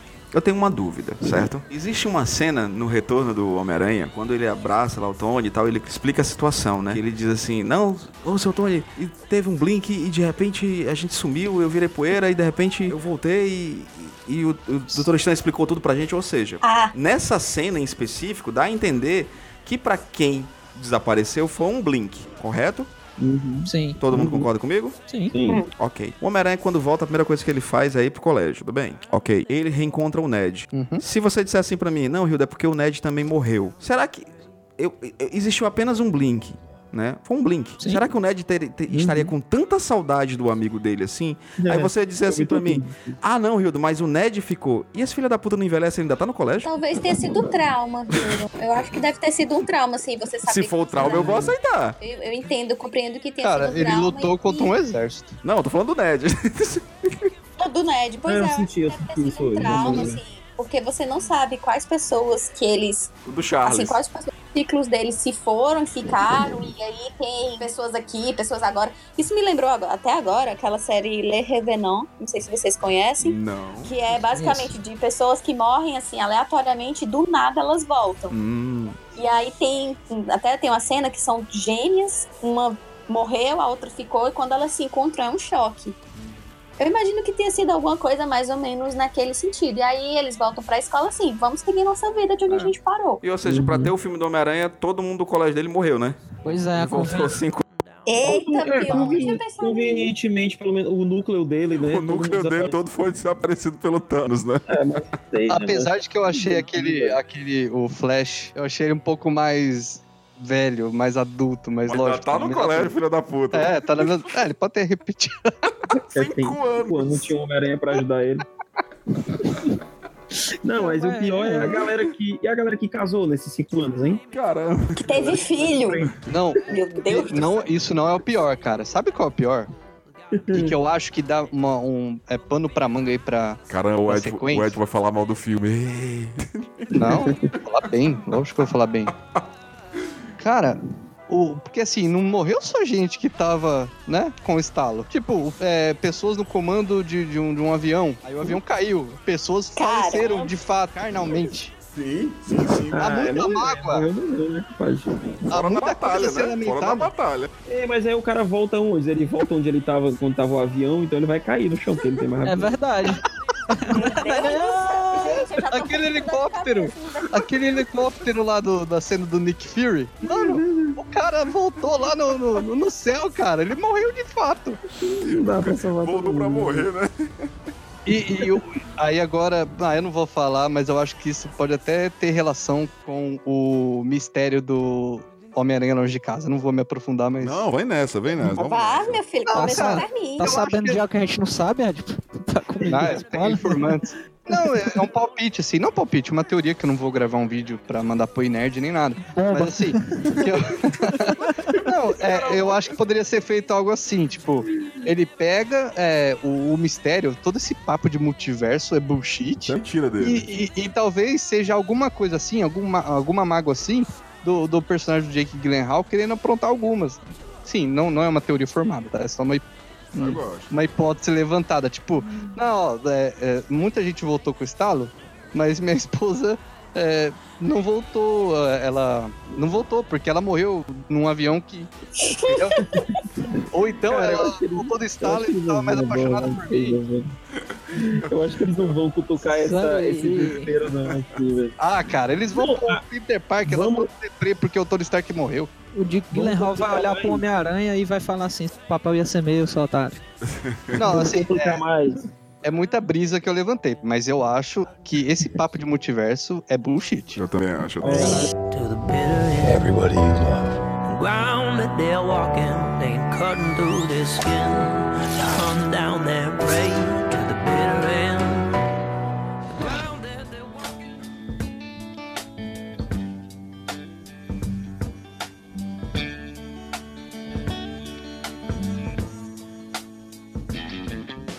Bom, amigos, finalizando aqui esse podcast gigante, onde, sim, como eu disse mais uma vez, nós gostamos muito do filme, sim, mas ele tem algumas problemáticas que nós trouxemos aqui para nossa discussão nessa mesa bacana.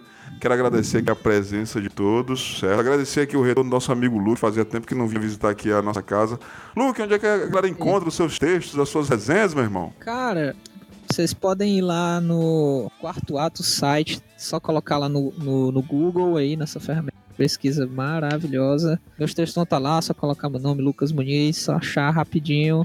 Fiz texto sobre o filme Bohemian Rhapsody, fiz sobre Deadpool e muitos outros aí. Tem texto meu ainda lá no Colo Nerd, Olha minha antiga sim, casa. tem. Tem texto meu lá, se quiser ir.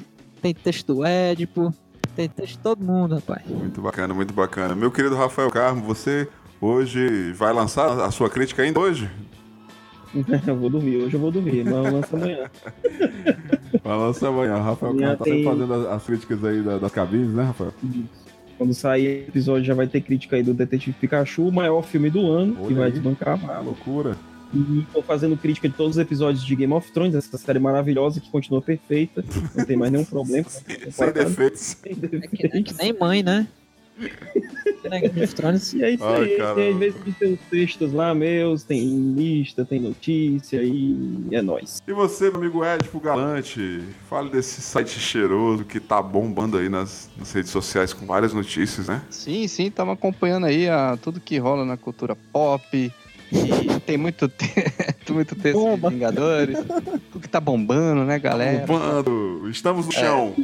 O duro, cara, é Lacramos que a gente, muito. tá no- a gente tá numa época que tá tendo muita coisa, né? Muita novidade É Verdade, mesmo. verdade. Muito Então, lacre, Edipo, muito, a- muito lacre. Lacre Lacre só. não dá lucro. Óbvio, pra gente lucrar, tem que lacrar. Exato. E, e tem a crítica de Ultimato, sem spoiler, que acho que não faz sentido nenhum ler agora, mas tem no site. Não, mas vale tem muita vale, gente que ainda vale não assistiu, vale. viu, Edipo? Tem muita gente que ainda não viu o filme. É, tem, tem lista de easter egg e referências, tem. Tem alguns Opina Nerd falando sobre o Hulk, que a gente não abordou né, aqui, mas o, o- a trajetória dele, o porquê dele não ter tido aquele embate com o Thanos, tem um, um desenvolvimento, um raciocínio em cima disso. Também eu tenho um textinho falando como que, que Ultimato deixou melhor Era de Ultron, Não tô falando que deixou um filme ex- excelente, mas melhorou alguns pontos. e, cara, vem muita coisa aí. A gente vai deixar um link aí com especial Vingadores Ultimato. E você, minha querida Cami, fale um pouquinho aí do seu livro. Eu tô sabendo que tá tendo várias resenhas em todo canto, tá tendo promoção, tá tendo sorteio. Meu Deus do céu, só vejo o pessoal fazendo promoção do Eye, coisa linda. Bora comprar o Fichar, minha gente. Entre lá no meu Instagram, arroba Kamiji, pra saber mais sobre, não apenas sobre o Fichar, mas também o que eu ando produzindo, porque sim, finalmente está vindo coisa nova. E acessem o Cosmo Nerd, porque vocês querem ver, me ver e me mandar um cheiro e Então, é isso mesmo. Bom, amigos, quero, quero agradecer aqui a presença de todos nessa noite bacana que nós gravamos aqui sobre Vingadores. A gente, era uma pauta que eu queria gravar já há algum tempo. E eu espero que todos tenham gostado, que vocês estão ouvindo aí tenham gostado do episódio e continue mantendo essa, essa, é, é, o episódio vivo. Continue comentando também, dizendo o que, que vocês acharam do episódio, o que, que vocês acharam dos Vingadores. E você tá errado, você entendeu o filme, você viu o filme errado. Pode falar, gente. Sempre mantenham os questionamentos abertos aqui, viu? Quero agradecer a todos. Obrigado, viu, gente? E um beijo na alma de todos que ficaram conosco até aqui. Até a próxima semana. Beijo, Valeu. galera. Haven't felt like this, my dear, since can't remember when. It's been a long, long time. You'll never know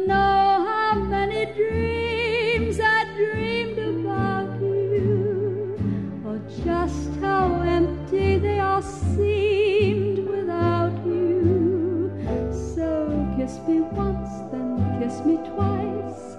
Kiss me once again. It's been a long,